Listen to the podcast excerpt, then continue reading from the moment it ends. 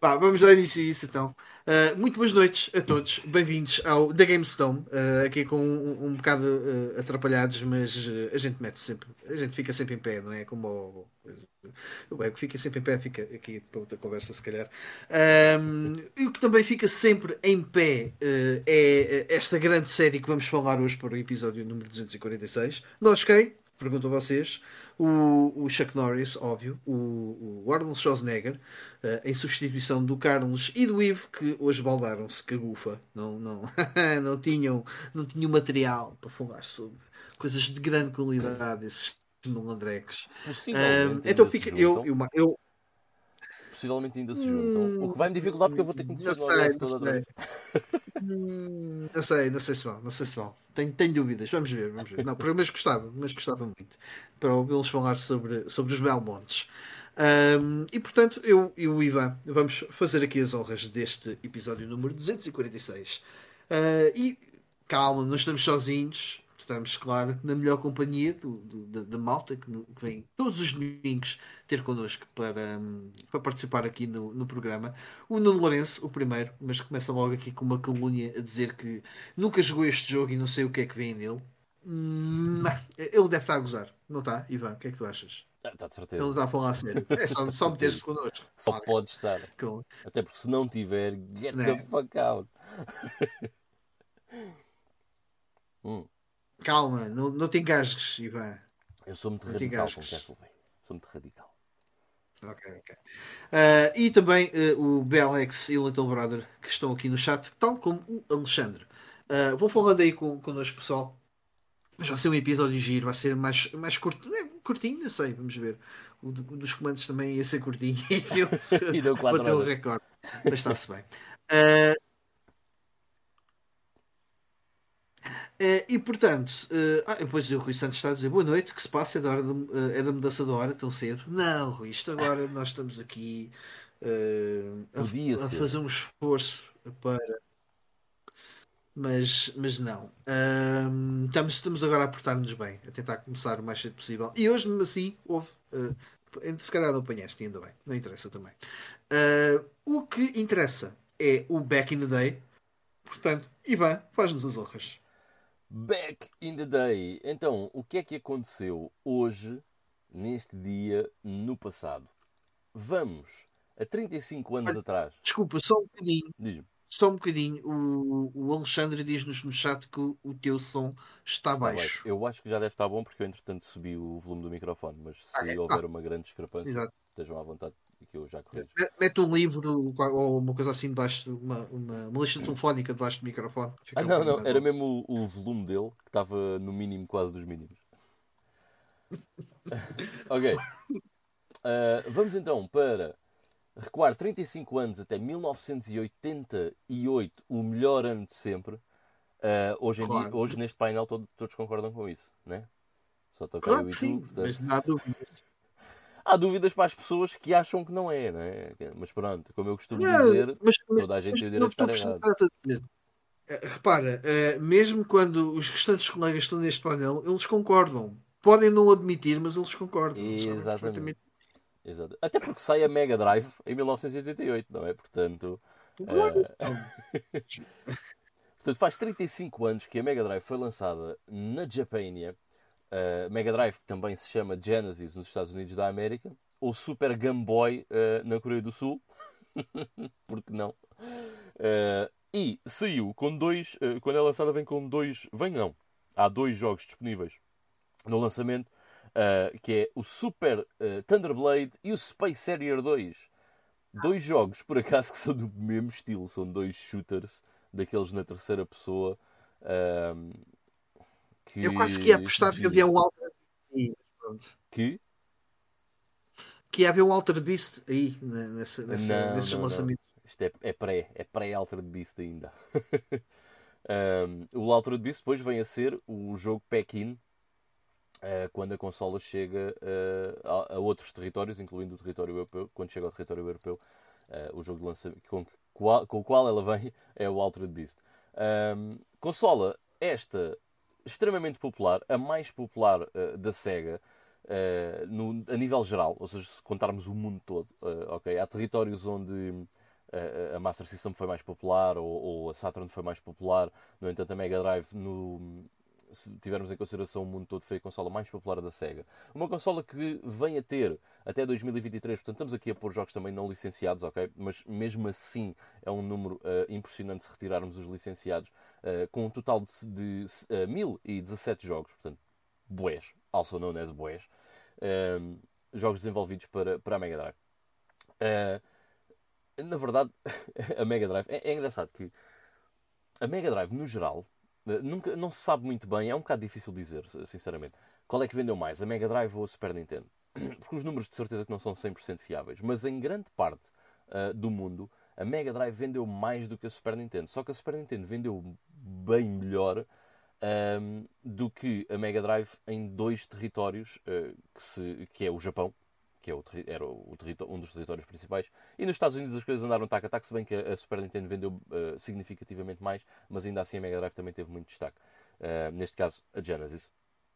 mas no resto do mundo, a Mega Drive, maior parte dos, do, dos países, foi a consola mais popular das duas, de 16 bits, que competiam uma com a outra. Uh, vamos esquecer tudo o resto. É? Inclusive, é? inclusive o mercado britânico, que, que, é um mercado muito. que era, sobretudo na altura, um mercado muito importante para, para, para a indústria dos videojogos. Uh, sim, sim, sim, sem dúvida. Uh, enfim, a Mega Drive é mais um sistema que utiliza o grande chip Motorola 68000 Uh, o que permitiu, isto foi uma, uma, uma, uma, coisa muito fixe para a Mega Drive, que é o que é que isto permitiu à Mega, permitiu à Mega Drive? Permitiu que ela tivesse portes uh, de jogos vindos de outras plataformas uh, que eram feitos com relativa facilidade. Eu, penso que o caso mais, se calhar, mais significativo é o, o Commodore Amiga, que também tinha este, este chip, mas havia muitos, tipo o Atari ST, Bem, até a Sega Saturn tem o 68000, só que usa como um chip de som. até a Saturn tem o 68000 mas havia muitos, uh, olha o Sharp, uh, havia muitos uh, sistemas na altura que usavam este, este chip e, portanto, isso permitiu a que muitas empresas conseguissem facilmente portar jogos para a Mega Drive. Sendo a Electronic Arts uma das empresas que mais aproveitou esse, esse facto. Em Portugal, a consola foi sem dúvida a consola mais popular do seu tempo, a passar com esmagadora maioria a Super Nintendo.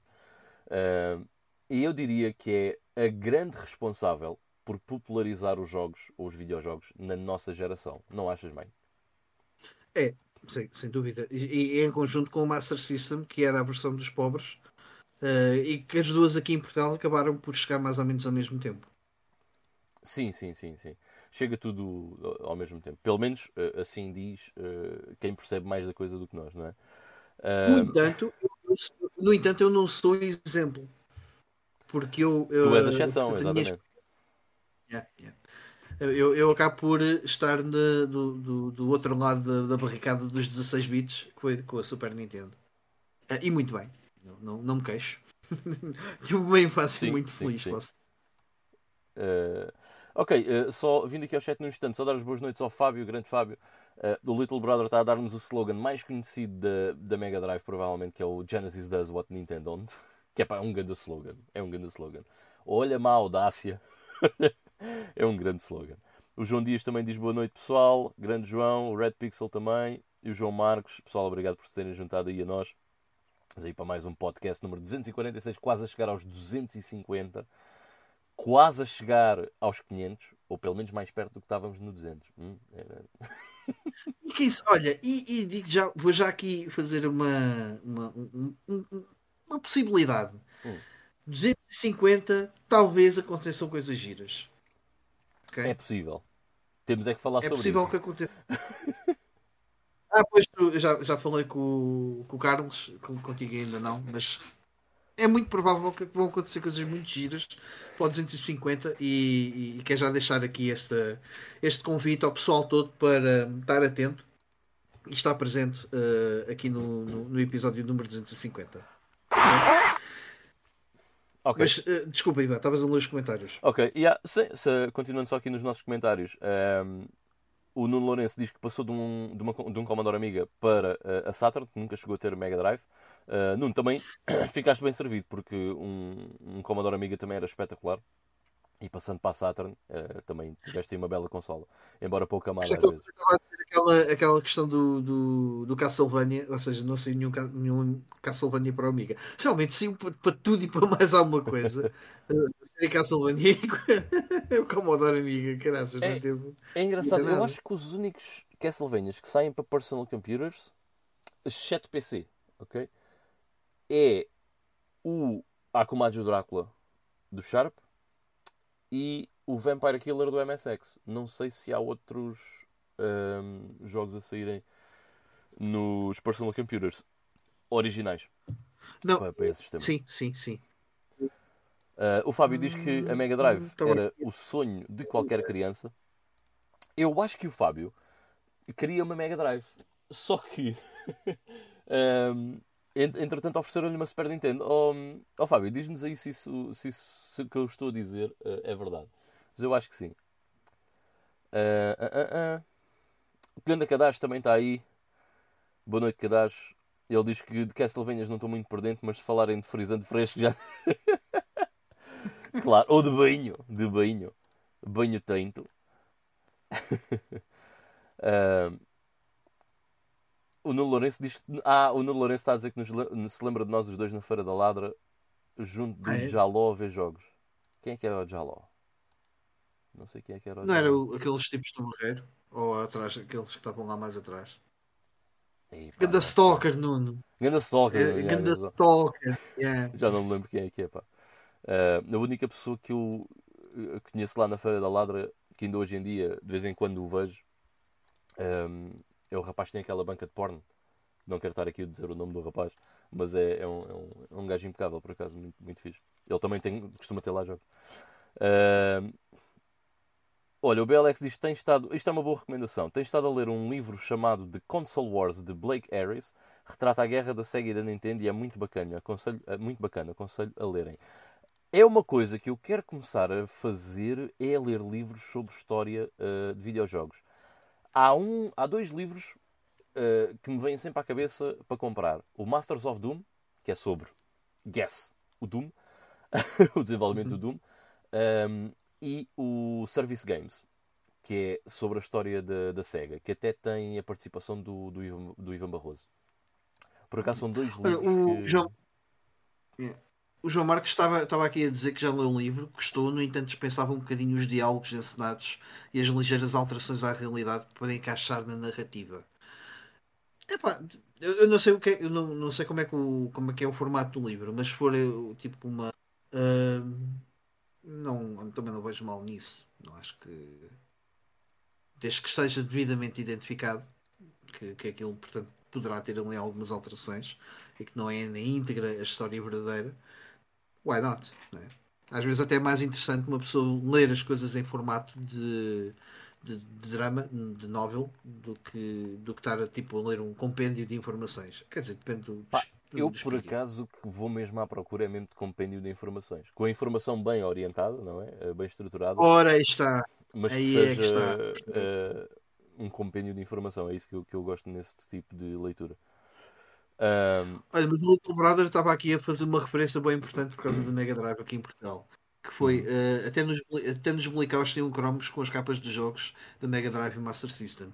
E acredito, eu, eu lembro-me perfeitamente. Aliás, era a referência que eu tinha. Foi, foi assim que eu conheci toda a cena da, da, Mega Drive e do Sonic. Que era com os cromos do Blicau. Oh, okay. uh, e aquilo basicamente aquilo foi uma, foi uma manobra de marketing impecável aqui para, para, para, para, o público português. Não sei se foi uma, uma coleção uh, europeia ou uma coisa assim do género, mas, mas eu lembro-me perfeitamente disso. É muito giro. Não tinha noção, mas deve, deve ter sido giro, sim, senhor.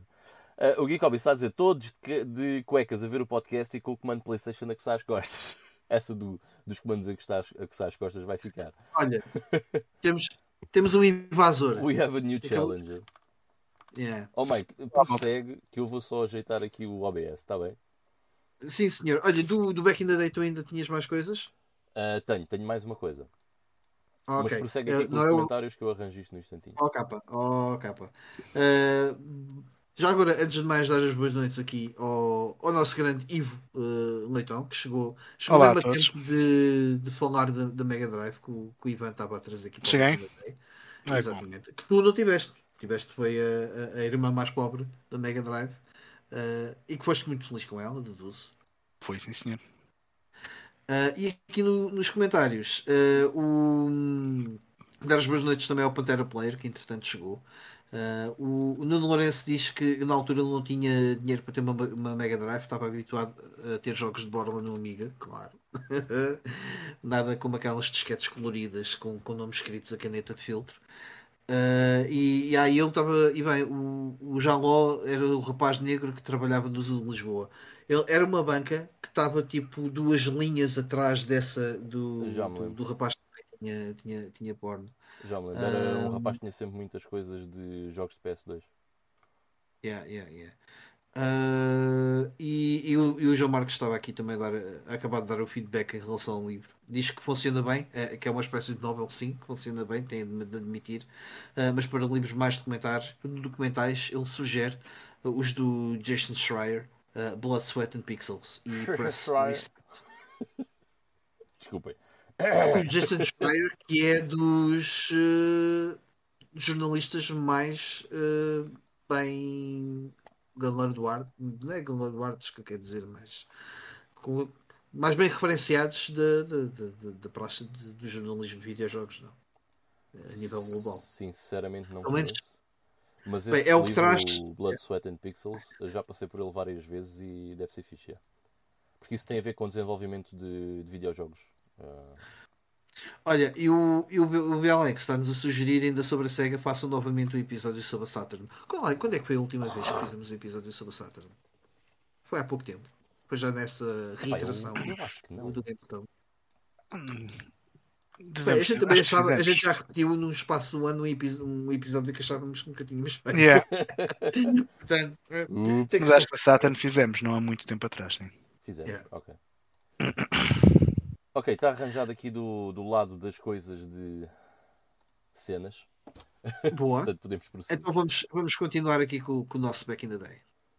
Uh, só um segundinho. Ok, agora sim, está impecável. Alright, uh, continuando com o Back in the Day. Portanto, estávamos a falar da Saturn. Queria só referir um, mais uma coisa sobre a, Sa a Saturn, a Mega Drive, desculpem lá. Um, que a Mega Drive chega a Portugal uh, em 1991, quando a Ecofilms faz um acordo com a Sega para distribuir a consola por cá.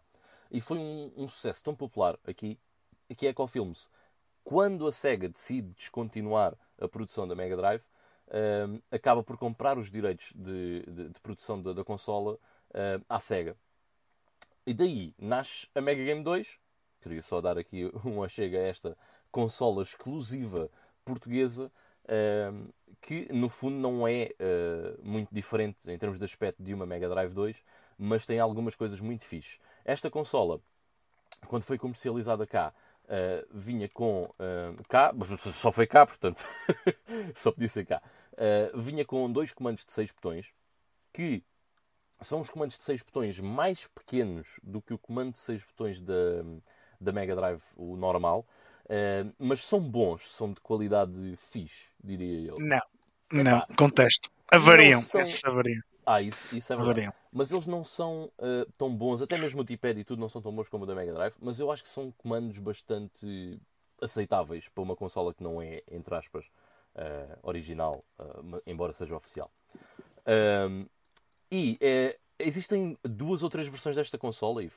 Um, é sempre um bocado estranho quando se fala da Mega Game 2 porque não há assim tanta informação quanto isso uh, disponível sobre ela. Mas há uma versão que tem um switch para regiões, há uma que não precisa do switch e corre os jogos todos uh, de todas as regiões, e há uma que acho que é locked. Não é isso? Pá, hum, estás-me a perguntar a mim, eu por acaso nunca vi. Eu, todas as que me passaram pelas mãos, também não foram assim tantas quanto isso, sempre foram region locked. Yeah. Aliás, elas davam para elas davam para, para inserir cartuchos de outras regiões. Portanto, se tiveres um jogo japonês que não seja region locked, funciona em qualquer mega game. Porque os cartuchos americanos, europeus e japoneses tinham uma, uma ligeira diferença, mesmo física, no, no, no encaixe, eh, que- para, para não dar para tu inserires numa consola normal, e as Mega Games vinham sem isso. Agora, se, elas tinham mesmo um switch para, para tu conseguires mudar de região ou não, sinceramente, as que me passaram pelas mãos, não, isso nunca me aconteceu. Essas do Switch, eu também nunca vi nenhuma. Portanto, também vou levar como mito urbano, porque não sei. Okay? Por acaso nunca vi nenhuma imagem de, de uma, mas supostamente existem. Uh, aqui eu tenho, eu acho que é region free. Vou Pá, tens uma... outra vez esta semana, mas eu acho. Tens, tens uma, uma, uma boa maneira de tu testar. Se tiveres o Dragon Ball japonês, Sim, é uh, então liga lá, porque esse é region locked. Yeah, esse yeah. jogo é region locked. Vou experimentar durante esta semana só para, para ter a certeza, mas eu acho que é region free. Uh, e por acaso na caixa tinha lá o preço uh, a que ela foi comercializada, que eu agora não me lembro qual é. Sei que já vi na net pessoal a falar sobre, sobre essa cena e não sei se é falta de informação ou se é uh, o que eles reteram de alguma maneira, mas o preço estava não, ou estava errado ou não corresponde com, com o preço que eu tenho ali, que é o MSRP. mas já agora dê-me só um segundo que eu vou lá ver no instante que a consola está aqui de frente. Olha, entretanto, dar as boas noites aqui ao, ao Balak, que, que chegou-nos também ao nosso, ao nosso episódio. Um, e Ivo, tu, tu, tu, tu, és um tipo que, que jogou bastante Castlevania. Uh, nunca me lembro de te ouvir assim. Não, eu joguei, eu joguei mais, mais à frente, sim. Eu joguei o Castlevania, da Mega Drive em casa de amigos algumas vezes, back in the day, depois, depois tudo o resto foi por emulação. Mas lembro-me de ver o Castlevania original de NES à venda nos supermercados e fiquei hipnotizado pelaquela imagem da capa e achar, uau, este jogo deve ser mesmo fixe. Mas só o vinha jogar muito mais tarde. Jogos de Castlevania. A gente ainda não entrou no tema de Castlevania, mas enquanto o, o Ivan agora abandonou-nos, portanto, vamos falar aqui um bocadinho de, de Castlevania, porque não tenho mesmo noção de. Sempre, já se falou bué da vez sobre Castlevania aqui no, no, no, programa, mas não, não tenho presente o teu, o teu feedback dos jogos que tu já jogaste. Uh, o, o Symphony of the Night foi um dos que tu. Ainda não joguei, ainda não. Yeah. Esse estou para me estrear. Okay. Quero ver se o jogo quando fizermos a parte 2. Ok, ok. O que é que te falta? Tu estás a jogá-los por ordem ou não? Mais ou menos. Inicialmente tentei jogá-los por ordem cronológica da história. Fiquei yeah. anda sempre para trás e para a frente. Então ficou uma salganhada do caraças. Ok. Um, mas, mas não, depois comecei a jogá-los pelo lançamento. Então espera depois pelo long play now, houve-me contenção. Ok? Tá bem. Olha, a, a, minha consola diz 19 uh, 950. 19 contos, 950 escudos. É... Eu acho que já no, no final de vida da Mega Drive, eu acho que já no final de vida da Mega Drive em si, já tinhas modelos de Mega Drive 2 também a esse preço. Já é provável, já. Uh, mas enfim, eu, eu lembro-me de ter visto na net alguém dizer que a consola custava 10, 10 contos. Até é possível que tenha custado 10 contos mais para o fim, mas pelo menos. A Master System 3, a Portuguese Purple, custava 10 contos. Yeah. Isto é uma consola já de 97. Aliás, yeah. a Mega Game 2 é uma consola de 97, não é esta, é a Mega Game 2, é uma consola de 97. Alright. Olha, entre... deixa só, só, ler aqui, antes de continuares o, o Back in the Day, desculpa Ivan, só ler aqui o comentário do Bala que, que, nos pergunta se já fizeram algum podcast sobre jogos que vocês adoravam, mas que hoje em dia, olhando para trás, veem que é uma porcaria. Uh, o dele é o Driver, o Driver 3. Okay. Epá, eu, assim específico, eu acho que não. Mas não é um mau tema. Jogos, eu jogos acho que é um excelente tema, sinceramente. Yeah. Eu acho que sim. Agora, pois, eu, eu há jogos que tenho receio de jogar outra vez, que acho que vou perder um bocadinho a magia que tinha quando era miúdo. Sim. Um, mas não te consigo me lembrar de nenhum agora assim do, do pé para a mão. Olha, mas Sim. alguém que adiciona ao baú e obrigado, Balak, porque é um tema fixe para discutir, sem dúvida. Vou escrever aqui no meu, na minha folhinha. Uh, entretanto, Back in the Day, o que é que. Ok, que é que the Day, vou só. É assim, hoje faz 30 anos que saiu o Castlevania Rondo of Blood, mas como nós já vamos falar dele durante o nosso tema principal, não vou estar aqui a, a, a alongar-me sobre ele. Mas faz 30 anos hoje que sai um dos melhores Castlevanias de sempre. Sa faz 30 anos hoje que sai o Castlevania com a melhor banda sonora de sempre. Fight Me. Adoro a banda sonora do Rondo of Blood. Um, Gosto mais do Chronicles, vou-te ser honesto. Mas a gente, a gente já Sim, fala, mas, a gente já fala Mas lá está, não, não há mal. Eu, eu, costumo dizer, não há mal nenhum em estar errado. É uma coisa que é perfeitamente natural. okay. Também a nível de música, os gostos são, são muito importantes. É, é claro, é. Uh, em tudo, né? Uh, e depois, faz 25 anos, uh, vamos acabar então com isto, faz 25 anos que uh, saiu aqui na Europa o Fallout 2, que é a continuação direta do primeiro Fallout e passa-se 80 anos depois do primeiro. Ou seja, 162 anos após o, o, o, a guerra nuclear que, que gerou o mundo. Eu gosto, eu gosto desse. É, é, uma sequela, é, uma, é uma sequela direta, mas 80 anos depois. É isso. Opa, é, só, é só para ver se percebi bem. Não, é porque a história é, é continua com, com, com, a história. É com os netos, os, os bisnetos. Eu acho que são bisnetos, acho que são bisnetos.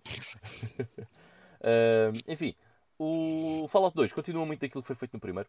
Uh, mas supostamente aprimorou uh, todos os seus sistemas. É um jogo que eu ainda não joguei, portanto, eu este ano joguei o primeiro Fallout, quero ver se jogo o segundo no ano que vem. Uh, e agora, quando fui ali ver o preço da Mega Game, lembrei-me que este ano era suposto jogar o Fantasy Star 3. Pá, eu tive quase para te pôr de castigo e para te jogar o Fantasy Star 3 no, no Backlog Battles. Mas o que eu quero mesmo que jogues é o 4. Eu por acaso esqueci-me que, que tinha esse jogo para jogar este ano, mas vou fazê-lo sem dúvida nenhuma. Uh, se calhar já não vai ser este ano, se calhar só vai ser no próximo, mas uh, vamos ver. Uh, enfim, Uh, mas supostamente aprimorou todos os seus sistemas, mas não posso comentar porque é um jogo que eu ainda não joguei. Uh, há quem considere este o melhor Fallout de sempre, uh, não só pelas mecânicas que foram aperfeiçoadas, mas também pela, pela história e pelos personagens que supostamente são espetaculares. mantém ainda muito aquele ambiente e aquele setting muito pesado, muito, muito adulto. Cenas tipo álcool, drogas, sexo, prostituição, crime organizado, é tipo, vale tudo no Fallout. São temas com, com o qual o, o, o jogador lida recorrentemente durante o Fallout 2. O jogo teve um desenvolvimento um bocado atribulado. Porquê? Porque só teve 9 meses no forno. Portanto, é muito pouco tempo, mesmo para um jogo que sai em 1998, é muito pouco tempo. e como era, o tempo era escasso, foram foram buscar pessoas que estavam envolvidas no desenvolvimento do Planescape Torment para ajudar a finalizar o Fallout 2. Uh, depois voltaram então ao desenvolvimento do Planescape Torment e isso acaba por atrasar o desenvolvimento do Planescape Torment. Mas, ok. Uh, havia ali um prazo a cumprir, teve que ser. Se calhar o Planescape Torment não tinha um prazo assim tão, uh, tão fixo. ele, quando sai, pá, é considerado uma obra-prima, é considerado melhor do que o primeiro Fallout em todos os aspectos. Há quem prefira a história do primeiro, há quem prefira a história do segundo, mas é considerado uma obra-prima no, no género de computer RPGs. Foi nomeado para um monte de prémios, tipo, tudo que era publicações importantes, nomeou Fallout 2 para RPG do ano. E sabem o que é que aconteceu? Perdeu todas as nomeações, ok? Não ganhou nenhuma. Sabem porquê? Porquê? Porque há outro RPG que sai em 1998 que ganhou as publicações todas. StarCraft? Não, isso é um jogo de estratégia.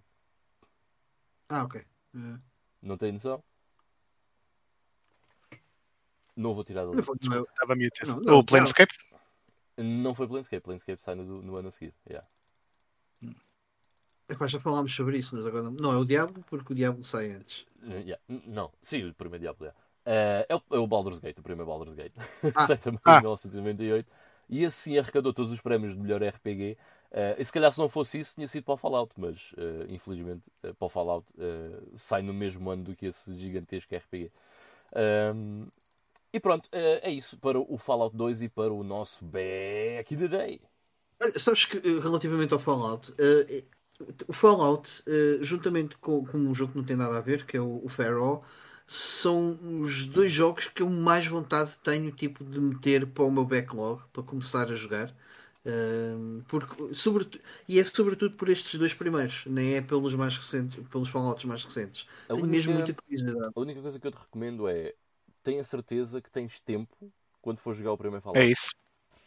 Não, e outra coisa que eu vou fazer de certeza é ler, ter, ganhar paciência para ler um FAQ para perceber exatamente como é que funcionam uh, portanto, os, os, mecanismos todos que o jogo tem. Um... Que, e tu já disseste, eu tinha essa noção, que é um jogo que é bastante complexo e difícil é complexo aprender. é complexo e não é só o facto de ser complexo é é algo estranho ok as mecânicas é do jogo não são não a cena não é que seja difícil só que as mecânicas são muito diferentes daquilo que tu estás habituado ou seja, imagina, tu vais jogar um JRPG, né? Uh, da era Uhum. 32 bits. Pá, tu vais jogar outro e se já jogaste 3 ou 4, quando vais ao quinto, aquilo mais ou menos tu percebes o que é que, o que, é que se passa ali. Sim, os ataques, tens as magias e depois aquilo tens.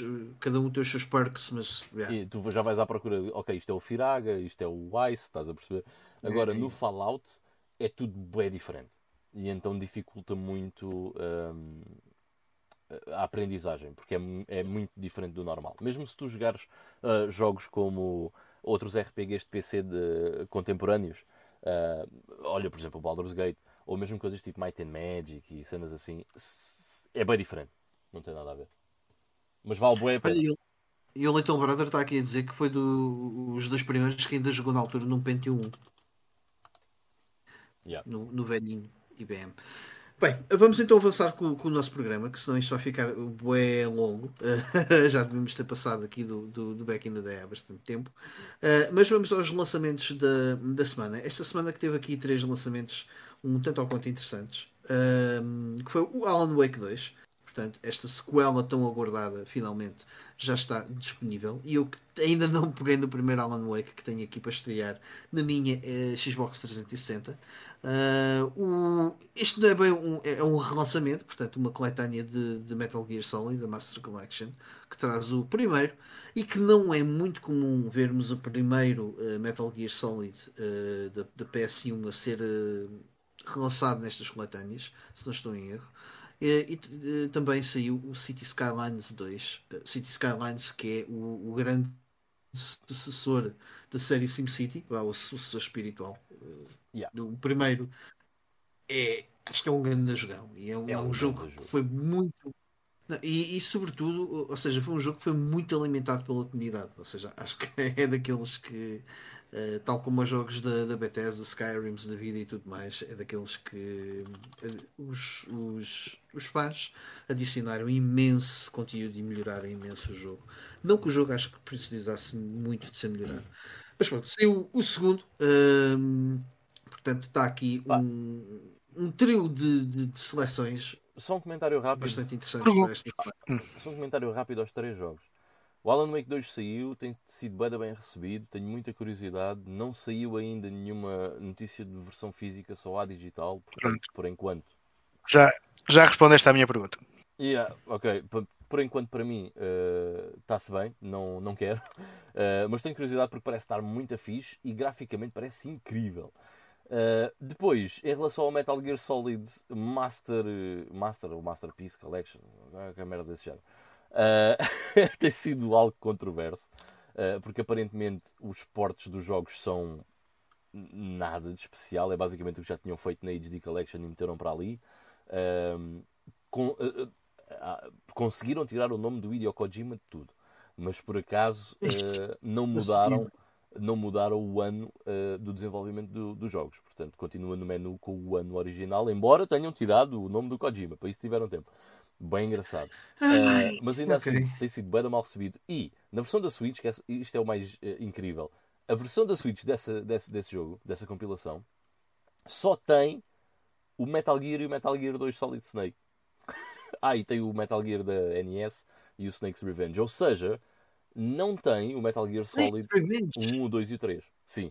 Ou seja, que essa, que essa nojo, compilação meu. tem os dois do MSX e os dois da NES. E depois tem o Solid 1, 2 e 3. No cartucho. O que está no cartucho é só os da NES e os da MSX. Portanto, não estão os Metal Gear Solid no cartucho do Aquilo vai num, no cartucho de 64 megas, já percebi. Man, não é por ridículo. favor, não, por favor, não joguem o Sex Revenge, meu. Esqueçam, não, não peguem nisso. É que nem por curiosidade aquilo vale a pena, ok? Eu já fiz esse trabalho por vocês, não façam Ah, isso. mas é que ainda por cima nem é por aí, estás a perceber? É como é que só metem isso no cartucho, man. Quis- Quiseram mesmo. Pá, decisões à Konami. É é uma cena que não, não se consegue. Então, olha, eu- por acaso não fui eu que meti isso no, no, para os lançamentos da semana, mas nem sequer devia estar aqui então. Ah, não, pronto, a versão de PS4 e. ah, PS4 não sei se foi para PS4, mas PS5 tem lá tudo.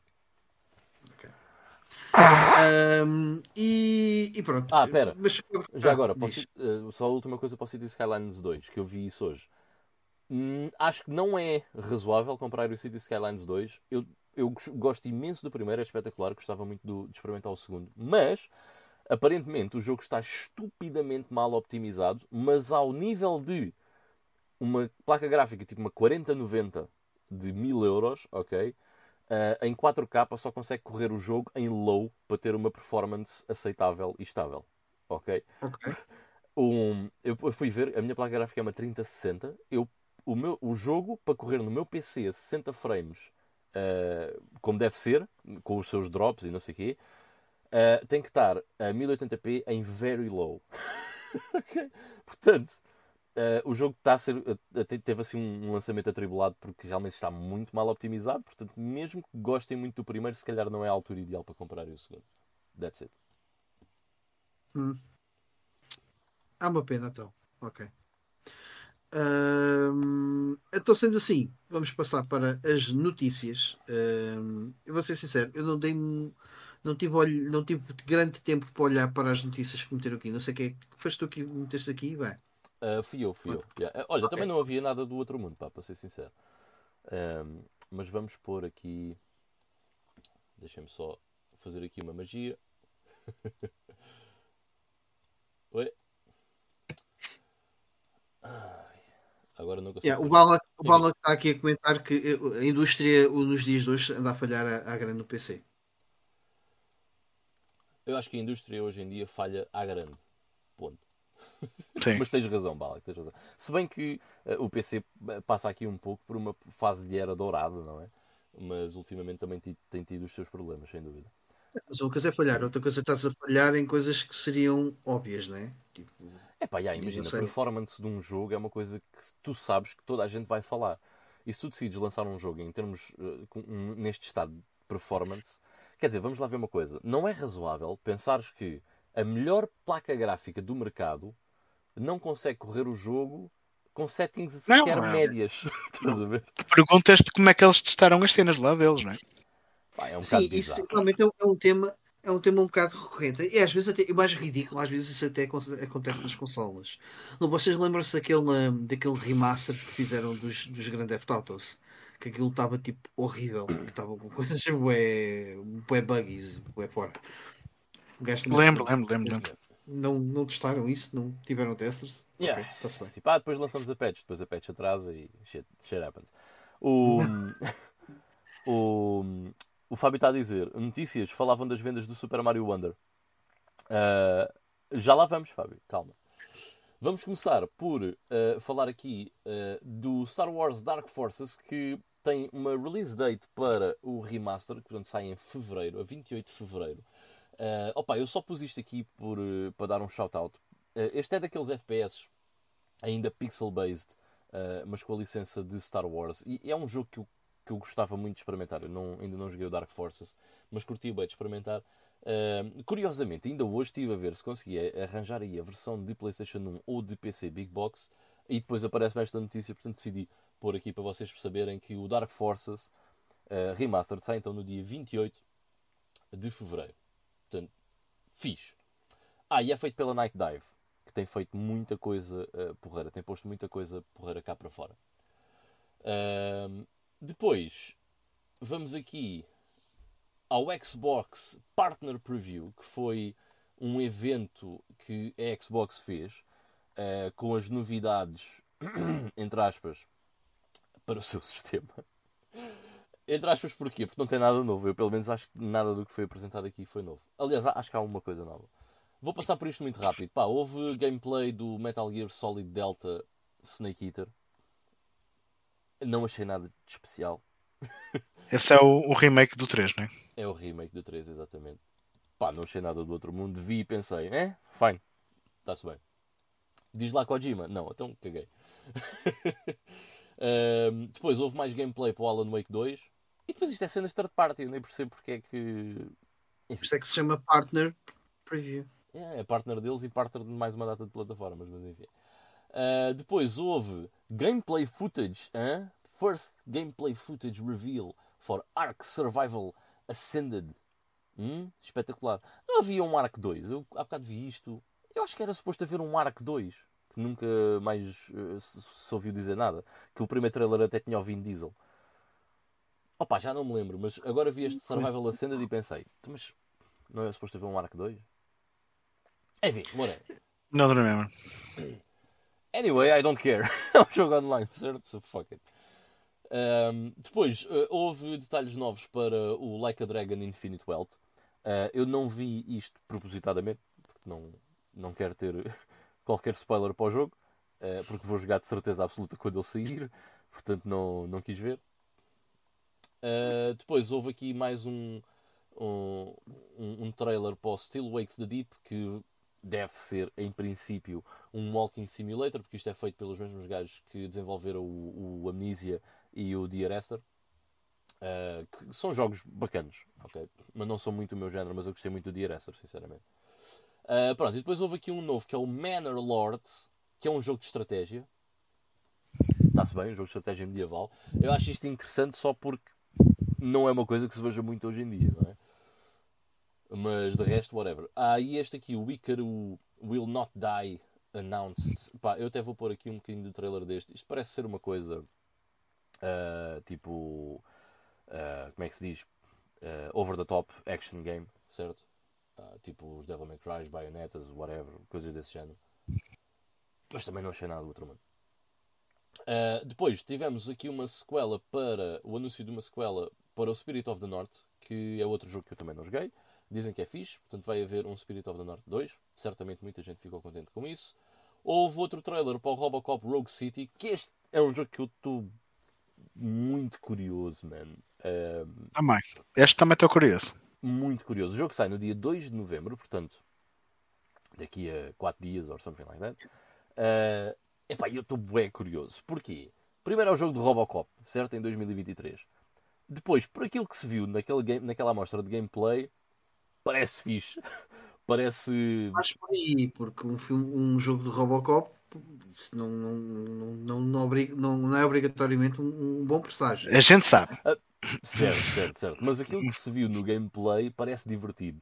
E parece ser daqueles jogos que é um jogo, não está ali a tentar ser nenhuma experiência cinematográfica, não. Está a tentar simplesmente fazer um jogo e dar uma boa experiência. E é dos mesmos gajos que desenvolveram o Terminator Salvation que saiu para PlayStation 4 e depois saiu Enhanced Edition para PlayStation 5. E eu adorei esse jogo. É um jogo de bosta, certo? O jogo pá, é, tem muitas coisas más, mas é um jogo que eu curti bué, bué da fixe. E isto é os mesmos gajos, portanto eu estou muito hum, expectante com o que é que vai sair daqui deste Robocop Rogue City. Uh, pá, depois tem aqui este jogo indie do Dungeons of Wittenberg. Ok, whatever. Uh, e a última coisa foi o da Finals que anunciaram. Eu fui ver o que é que era. Por acaso, até parecia ser giro, mas é um multiplayer co-op shooter. E então eu desliguei o trailer, não quis saber. Okay? podia mostrar isso no início, sabes? yeah, um, gajo, um gajo já sabia que podia fazer skip. Multiplayer, ah, pronto, ok, já, já não quero. Fiz. Uh, então, vamos à notícia que o Fábio quer que a gente fale. Ora, é isso que eu ia perguntar. É grande, essa é a notícia mais importante de todas. Exatamente. Que é então, o Super Mario Brothers Wonder. Não, não, não é essa. O, então. o Fábio perguntou-nos aqui, então Ivan, e o gato?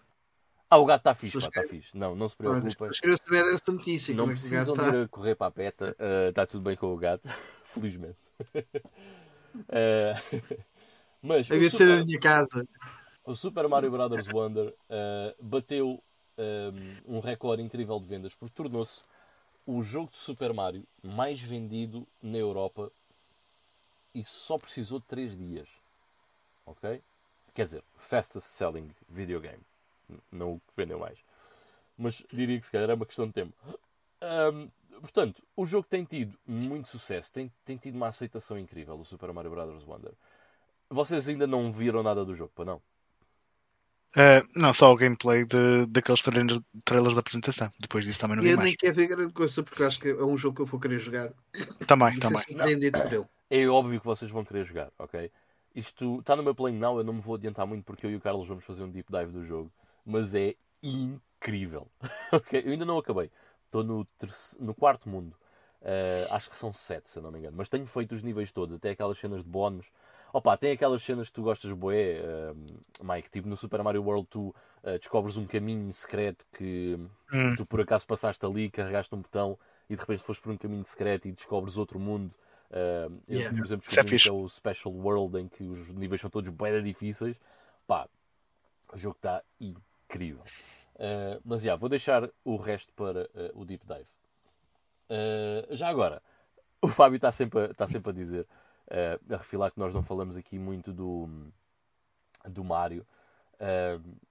ou que se calhar às vezes gozamos um bocado com a cena do Mario. Mas eu acho que todos nós adoramos os jogos de Super Mario. e eu é daqueles, daqueles jogos, man, em que eu, eu, meto, eu sei que meto um, um Mario na consola e vai ser sempre espetacular independentemente de qual deles é que, é que eu vou jogar, vai ser sempre espetacular. Por muito inferior que seja, aquele que eu mais gosto vai ser sempre espetacular. Ok, uh, e por último, uh, só dar aqui uma chega também a um tema um bocado estúpido. uh, é o quê? Então, a PS5 Slim, aquela que agora tem o novo, a nova external drive, não é? Que se pode comprar à parte. Sim. Precisa de se ligar online para fazer pairing à Drive. Hã? Exato. É exatamente essa a reação uh, que eu espero. Ou seja, uma vez, não, não tens de ter a consola ligada à internet, mas quando meteres a Drive, tens que ligar a consola uma vez à internet para ela, tipo, registar a tua Drive e a partir daí poderes utilizar. Yeah. A cena é, mas tu depois podes usar essa drive noutra PS5 ou tens que fazer ali alguma, alguma cena estranha? Não sei. Porque essa cena de teres de ligar para fazer o pairing não é uma coisa, sinceramente, não é uma coisa que me espanta. Agora, se isso te possibilitar tu depois revenderes o. formatares o disco e revendê-lo para, ou emprestá-lo para alguém, isso, aí já me preocuparia um bocadinho mais. Tu és um gajo tech. Existe algum alguma coisa de porquê deles fazerem isto? Existe algo. porquê? Não, eu não consigo entender porquê. Ah, pode ser. Estás a falar da drive externa de discos, né? Yeah, yeah. Pode ser por causa das licenças de Blu-ray ou cenas assim. Aquele, a, Sony é proprietária da Blu-ray. Exatamente, a Sony é proprietária da Blu-ray e cada leitor de Blu-ray tem uma série de licenças especiais uh, que volta e meia têm que ser atualizadas. E é, pode ser para, isto sou a especular, pode ser por causa disso. Não é por acaso que eh, volta e meia tens assim updates para a PS3 por causa do leitor de Blu-ray também. Sim, sim, sim. Não, mas lá está. Ou seja, isso era feito na Antes. própria consola. Não, na consola é que tinha atualização, ligavas e aquilo depois.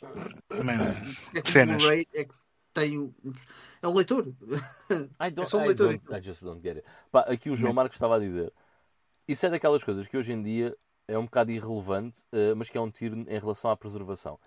Opa, tens razão, João. É, é, irrelevante porque toda a gente tem net, certo? Mas aqui a minha cena nem é o quanto irrelevante é o relevante, é só mesmo porque é estranho.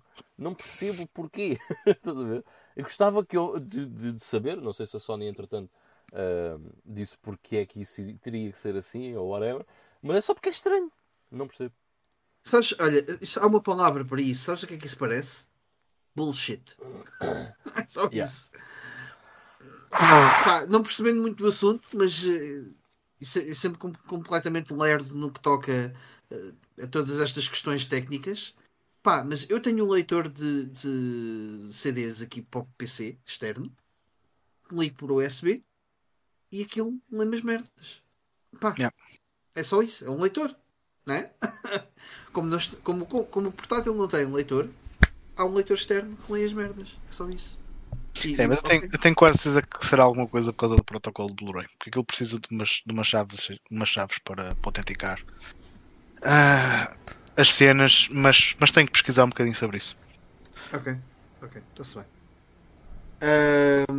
olha, o BLX diz aconteceu-me mesmo quando uma, uh, liguei uma Mega CD e uma Mega Drive, tive que emparelhar via net.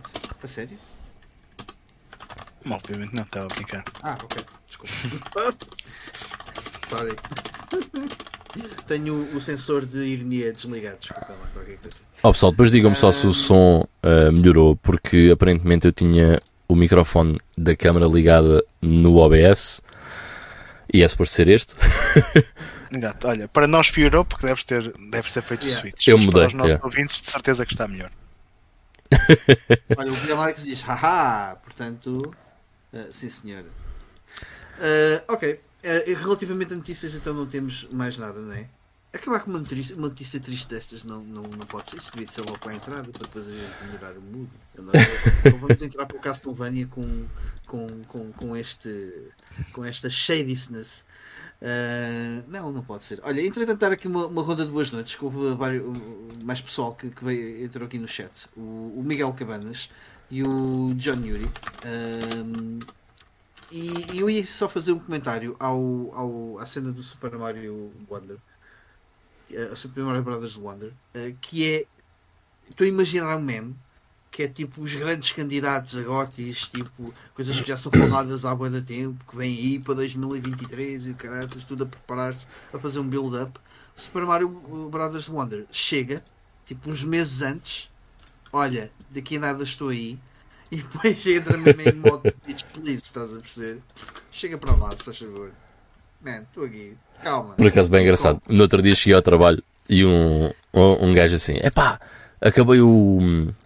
Uh, ai, como é que se chama? O Spider-Man 2. Aí, grande jogo e não sei, não sei o que mais. E eu virei para ele, então, mas agora vai jogar o jogo superior ou ainda, ainda não é dessa? E ele, o quê? O Mario Wonder? Como é óbvio. Parece, epá, o, o Spider-Man 2 parece muito fixe, mas vocês têm que jogar o Mario Wonder. Tem que ser. A Nintendo, a Nintendo parece que goza, não é? parece que goza. Não, foi, foi uma cena assim um bocado inesperada, sim. Mas desde os primeiros trailers que vi que eu parecia, aquilo parecia-me ser boa fixe. E é por isso que eu também não quis ver mais. Isto quando? No final do verão ou durante o verão? Sim, sim, quando eles anunciaram o jogo há uns meses atrás. Yeah. é isso mesmo. Eu acho que é isso que é impressionante na, é, yeah. na Nintendo. Yeah. Pá, enfim. Um, entretanto, vamos continuar aqui com o nosso programa. Vamos falar então sobre uh, o nosso tema principal, Castlevania. Uh, portanto, há de ser um, do, um, dos vários temas que a gente vai trazer sobre Castlevania. Vamos falar aqui mais daquela primeira fase ali até ao Rondo of Blood uh, e, portanto, para celebrar também aqui os, os 30 anos de Rondo of Blood. E, curiosamente, também entra em contexto com o tema Halloween, que, que a maior parte dos portanto, das, uh, de, do pessoal dos streamers e tudo mais, agora está tudo a cenas temáticas. Nada contra, acho, acho que é muito fixe. Uh, nós decidimos trazer Castlevania para falarmos daqui um bocadinho. Uh, há bocado, Ivan, quando tu foste ver o preço da Mega Drive, se não estou em erro, estava aqui a perguntar ao Ivo, uhum. uh, porque nunca ouvimos muito o Ivo falar sobre Castlevania, não, ou seja, parece que a relação do, do Ivo com Castlevania não é assim tão forte. No entanto, Uh, a minha primeira pergunta, ele próprio já respondeu, que era qual é que foi o vosso primeiro contacto com Castlevania? E não tem que ser contacto a jogar. Como o Ivo disse, e, e muito bem, uh, ele viu uh, o, cartucho da, NES a ser vendido e portanto isso já foi suficientemente apelativo. Viu para... no, no catálogo do Jumbo de. Aquele já era até era de 95 ou algo do género e tinha lá uma secçãozinha ainda de alguns jogos de NES. Uh, eh, um deles era a capa do Castlevania e eu achei que uau, isto deve ser boa da fixe. Mas o primeiro que joguei, tal, tal como já tinha dito há pouco, foi, foi o, o Castlevania The New Generation da Mega Drive, em casa de amigos. Joguei depois todos os outros sem emulação, já, já, já bem mais tarde. Olha, Ivan, o, no chat estão-nos a dizer para meteres o teu micro um pouco mais baixo. Alright. Já podes tirar a, a lista telefónica debaixo do micro. Estou a o som do, do teclado. Depois digam-me depois digam se está tranquilo. Pá, desculpem lá. Olha, o, eu, eu não sei se tu não terás trocado outra vez os microfones, que eu acho que agora estás com melhor qualidade para nós. Não, não, Estavas acho que está igual. Está, igual. Ok. Uh, tá, tá, tá igual. Ok, igual. cool. Um, e tu, Ivan? Qual é que foi ser o teu primeiro contacto com, com Castlevania? Uh, olha, havia um gajo da minha turma, por acaso um chaval bacana, que era o, que era o Felipe, uh, e nós, uh, houve ali uma altura que trocámos alguns jogos um com, um com o outro, portanto, os dois tínhamos computador e os dois tínhamos Mega Drive. Uh, e lembro-me dele me emprestar, olha, foi ele que me emprestou o Comic Zone, que eu joguei pela primeira vez, foi o dele. Uh, mas sem dúvida, dos jogos todos que ele me emprestou, isto para resumir a história, dos jogos todos que ele me emprestou, aquele que realmente me ficou sempre na lembradura foi o Castlevania New Generation. E o Castlevania New Generation, que é o da Mega Drive, uh, eu tive isso emprestado dele uh, naquela de já é praticamente emprestadado. Estás a ver? Eu dei-lhe aquilo montes de tempo depois. Estamos a falar, se calhar, de um ano e tal ou dois anos depois. O jogo já era basicamente meu. Uh, mas, entretanto, lá devolvi aquilo ao, ao Felipe. E foi um jogo que sempre me ficou na memória. Eu adorava aquele jogo. Uh, quando descobri a cena de emulação, foi dos primeiros jogos que eu fui jogar. Foi o New Generation, mas não só. Foi descobrir na, na Super Nintendo o Super Castlevania 4 e o Castlevania uh, Dracula X, ou Vampire's Kiss, que até foi o primeiro que eu joguei da Super Nintendo, porquê? Uh, porque o Super Castlevania 4 há de estar como Super Castlevania 4, e eu quando fui à procura de Castlevania, o que encontrei logo foi o Vampire's Kiss na, na lista de ROMs. Um, e depois foi, foi uma série que eu comecei a explorar a partir daí. Uh, e foi isso. Foi Love at First Sight com, com New Generation, que ainda hoje é um jogo que eu, que eu acho que é absolutamente uh, espetacular. Uh, é, é, é, simplesmente sublime o New Generation. Um, e, e, por acaso, foi um jogo que eu mais tarde, portanto, estamos a falar na altura do Miau. não sei precisar o ano, mas se calhar 2000 e 2005, 2006, para aí. Se calhar ainda mais cedo, não tenho bem noção. Mas comprei a minha cópia lá. PT, que, era um, que era um site de leilões. O Miau.pt era um site de leilões tipo eBay. Sim. Uh, e comprei lá o meu. Saudades. e yeah, saudades, mano. Comprei lá o meu em. Um, ehm, pá, praticamente novo. E, isto é naquela altura em que ninguém quer saber de, de retro gaming, certo? E foi quando eu comecei a colecionar cenas, ou seja, eu estava a comprar jogos porque os jogos de Mega Drive que eram antigos, eram baratos, era aquilo que eu conseguia comprar com, com a mesada, estás a ver? Uh, e ninguém queria saber, e então era tudo estupidamente barato. Tipo, a maior parte dos jogos de Mega Drive que haviam no Miau uh, começavam para aí a 2,5€ e iam até 5€. euros. Uh, e em leilão, o New Generation absolutamente mint. eu acho que na altura custou-me qualquer coisa como tipo 15 euros something like that. Uh, são, são tempos que já, que já não voltam, mas é, foi assim que eu, portanto, uh, uh, obtive de novo o Castlevania New Generation, que é hoje em dia o que está uh, ali em cima na minha, na minha estante. Olha, aqui no nosso chat, o, o BLX está, hum, estava a comentar que nunca jogou uh, nenhum Castlevania, nem sequer chegou a ter uh, curiosidade. Já agora, já agora diz, diz porquê? Porque hum, também, também é interessante termos esse feedback às vezes do pessoal nós somos suspeitos, né? Eu falo por mim eh, e o Ivan também. Eu sei que é um grande fã de, de série Castlevania, mas às vezes também é interessante termos feedback de pessoas externas que nunca, nunca tiveram grande interesse ou curiosidade no jogo. Um, até para depois criar acho que queria ajudar a criar aqui uma discussão interessante para nós uh, expormos determinado, determinados pontos que se calhar já damos por garantidos. Um, e olha, o, o, João Marcos também diz aqui que uh, nunca jogou a série New Castlevania, que só jogou um bocadinho do, do, nível de abertura do Super Castlevania 4, porque vinha na, na, na Super Nintendo Mini, hum. uh, e diz que, que, a soundtrack desse nível é incrível, e é. Yeah. É uma grande soundtrack de abertura. É, é Simon Steam, né? É grande, é grande som. Sim, e epá, e Pá, isso, e... Castlevania Grandação vai ser uma frase que a gente acho que vai, vamos repetir. yeah. Sim, yeah, yeah. Mas Especialmente isto... desta geração. Yeah. E este Super Castlevania 4 foi precisamente o meu primeiro contacto com, com a série. Um, eu tinha a Super Nintendo e já há ter sido ali numa fase em que a PlayStation já havia ter, a geração seguinte de consola já devia estar uh, cá fora. Que a minha mãe deve ter sido num, num, com um subsídio de férias qualquer, porque a gente não tinha grande dinheiro Portanto, aquilo para mim que foi um bocado de surpresa que ela foi, fomos, fomos uma vez ao Cascais Shopping e na Singer estava numa daquelas vitrines em liquidação, tipo alguns itens da Super Nintendo, alguns jogos e a bazooka. Uh, e levámos aquilo. Hum, ainda hoje não, não, não sei porque é que aquilo aconteceu assim, mas foi uou, uma surpresa bem grande. Um, e um desses jogos uh, que vinha nesse, nesse bundle era o Super Castlevania 4 uh, eh, em caixa, tudo bonitinho. Uh, obviamente que a caixa foi com os porcos, porque as mães são, são mães de vez em quando, tem que ser. E depois fiquei com o cartucho, e o cartucho que eu ainda tenho do Super Castlevania 4 é esse. E foi dos jogos desse bundle que eu mais joguei, a par do Super Sim City. E adorei aquilo. Era, é um jogo extremamente fluido, que lá está com uma grande banda sonora, bué colorido funciona muito bem naquele, na, naquele sistema. Acho que é um, um dos melhores jogos da Super Nintendo. Yeah. Sem dúvida. Yeah, yeah. E que é, pá, E um dos mais longos, meu, para um action platformer, esse jogo é bem da ah, grande. yeah, yeah, Era grande, era, era. Porra! Até tinha um sistema de passwords que uma pessoa depois, eh, quando, quando, quando morria, ou quando, aliás, quando passávamos de nível, Man. aplicávamos um sistema de passwords. O, o New Generations também tinha um sistema de passwords, mas era horrível, meu, porque era bem da grande. E demoravas bem da tempo a fazer o input da password. E atenção, não era, não era propriamente fácil, porque aquilo, o sistema de passwords da, do, do Super Castlevania 4 era uma grelha que te davam com os vários símbolos Sim. do, do, portanto, do, do jogo. Uh, Tinhas que desenhá-las no caderno. Yeah. Eu não, não te- tenho isto na memória agora, não sei se é daquelas memórias falsas que uma pessoa às vezes parece que tem.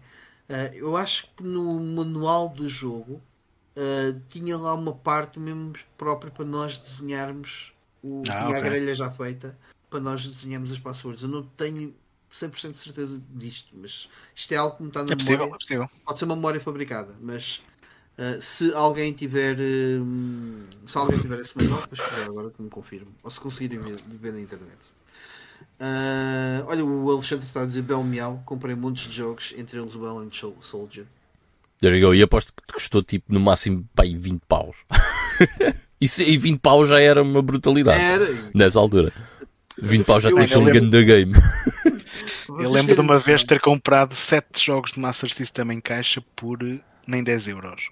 Yeah. E eu- Grandes Não, eu, eu lembro-me assim, uma das coisas ah, mais chocantes para mim na altura foi ver um Tombi a 25 paus. Diz, O quê? Isso foi um traje, um Tombi. 25 paus, este gajo é louco. Mas porquê? Porque a maior parte dos jogos não passavam da bitela dos 5 euros. Portanto, viram Yeah. a 25, tipo, ai, malucos, estes gajos, nunca vou vender isto. Malta, dei-me só um minutinho que tenho que fazer uma manutenção no instante. Bem já. Ahm, Uh, olha, o, o Little Brother estava aqui a dizer é que o New Generations, also known as Bloodlines, é um dos meus favoritos. E atenção que ele em baixo diz, vou já fazer aqui a ressalva. O New Generation é a mesma coisa, password com Next, ou seja, ele diz New Generation, ok? Eh, eu meto sempre aqui como bitola, ok? Que é quem é que realmente gosta de videojogos e quem é que realmente percebe disto, ou quem é que é um faker e um poser, certo? É quem diz Bloodlines. Se tu dizes Castlevania Bloodlines, és um poser de merda. Mas se dizes New Generation, está tudo bem, está tudo tranquilo. agressivo. Sou muito agressivo, há- Eu nos Castlevanias hoje sou muito uma agressivo. onda de agressividade. Já, o Nuno Lourenço também já, já disse qualquer coisa aqui. Era para dizer isso. Vocês têm, têm que comer iscas? Vocês não. não- há uma coisa. Opa, mas sabes, sabes porquê? Carne, É, odeio que as pessoas digam Castlevania Bloodlines, porque o nome do jogo aqui é Castlevania New Generation, meu. Eu percebo. Não, mas sabes, sabes que às vezes também o que acontece é uh, nós somos tão invadidos uh, pela, pela cena americana que, que às vezes quase que é a mesma coisa que os estrangeirismos. Às vezes a gente Mas, a- fala a- de estrangeirismos quando existe uma palavra em português. é? Mas a minha crítica vem mesmo daí, porque se tu gostavas disto e andavas cá antes do YouTube aparecer e tudo ser baseado no YouTube, tu chamas ao Castlevania New Generation New Generation, percebes o que é que eu estou a dizer?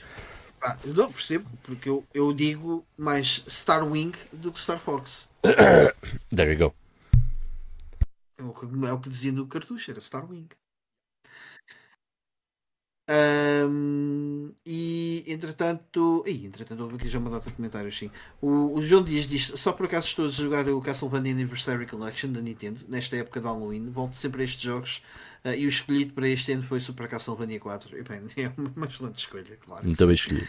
Ahm, e o Paulo pergunta: o que é que o que é, o que é que o- ai, o que é que o Castlevania tem de tão especial? Ah, nunca joguei e nunca vi nada sobre o, o jogo, só mesmo por curiosidade. Vejo muita, muito pessoal a falar do jogo, mas nunca soube o porquê de ser tão especial. Olha, este, Ok, é uma boa esta, pergunta. é é, uma excelente pergunta para. não é, já demos o pontapé de saída, mas eh, para dar o, o segundo pontapé de saída. Castlevania, pá, para mim, para mim é um jogo que vive mesmo da, da por ser um jogo. Eh, e o que é que eu quero dizer com isto? Vive da jogabilidade, vive daqui- do- da- daquilo que acontece no comando e como eh, as ações que, que temos no comando eh, acabam por Se traduzir perfeitamente para, para o que está na televisão. é jogo, ok? Uh, portanto, uh, isto funciona tudo tão bem, mesmo os mais, mais, os mais antigos, que são muito mais básicos, são divertidos. Pegar naquilo é, é, é pura diversão, ok? É, é muito difícil não jogar um Castlevania. Atenção, são jogos que são muito, muito difíceis e às vezes bastante frustrantes, mas é impossível eu pegar num, num Castlevania e estar ali o, o primeiro par de níveis e não estar a divertir-me com aquele jogo. Yeah, yeah. Um, Há uma coisa. Diz, desculpa. Não, Continua. não, não, podes, podes, podes continuar. Tu. Há uma cena nos Castlevanias. Eu vou usar aqui o New Generation como exemplo porque foi o primeiro que eu joguei, certo? Ou, ou seja, porque é que eu gostei tanto daquele jogo? Para mim, mas isto é uma coisa mais pessoal, mas para mim, uh, portanto, o Castlevania é o quê? O Castlevania é um jogo de ação side-scroller, certo? Uh, não é and slash. Uh, não, não. É um jogo de ação side-scroller. Hack and slash acaba por ser um bocado diferente. Mas tipo, a cena é. Não é muito diferente de outros jogos que existiam na altura. Mas por acaso, se formos uh, ter em consideração o primeiro Castlevania, acaba por ser o primeiro a, a ser um, um, tipo um action adventure, quase, ok? Ou seja, é um jogo bastante importante. Para jogos de ação, é um jogo bastante importante. Mas no New Generation, e pegando nesse, para pa, pa dizer o porquê de para mim ser tão especial e o que é que a série tem de especial, uh, eu acho que é relativamente simples, que é uh, é um excelente jogo, ou seja, em termos de jogabilidade, é um jogo que funciona muito bem, certo? Uh, e, e depois, em termos gráficos, é um jogo também muito fixe. Só que o que ele destoava dos outros jogos que eu já tinha jogado é que tinha vampiros, bruxas, uh, monstros, certo? Uh, tinha aquela cena de Transilvânia, uh, aquele ambiente todo mais spooky, scary, né? E isso é que para mim era o fator que fazia diferença no Castlevania, né? Porque eu já tinha jogado muitos jogos, mas nunca tinha jogado nada daquele género com aquele tipo de temática. E eu acho é, que é a temática sentido, que né? o diferencia muito.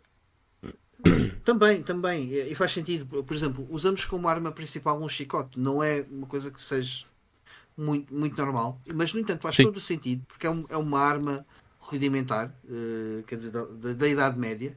Um, e que, que, está a ser usada para matar monstros e numa temática que, que se passa sobretudo durante pá, não é bem a Idade Média, mas ali uma, uh, um período muito, muito, muito mais antigo, do século XV, XVI. Uh, yeah, opa, e, e epá, depois tem a música, né? Em todos eles é incrível.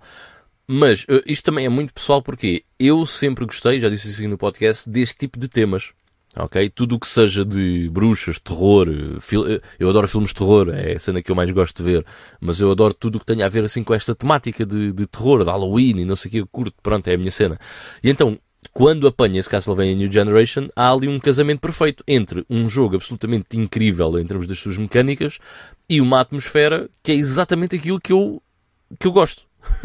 e por isso é que se tornou bastante especial para, para mim.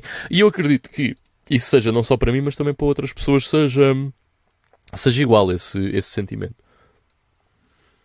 E, e, e, depois também tem aqui outra coisa que é, uh, ao contrário de muitos jogos que na altura, agora por acaso ah, estou-me a lembrar de um jogo que não fazia, que era o Mega Man, que era One Hit Kill. Uh, e, e, não era por causa disso que era um jogo fácil de jogar. Yeah. Uh, e era um jogo que dava, dava hipótese, ou seja, se, se falhavas uma vez, não morrias logo, mas sabias que tinhas que ter cuidado.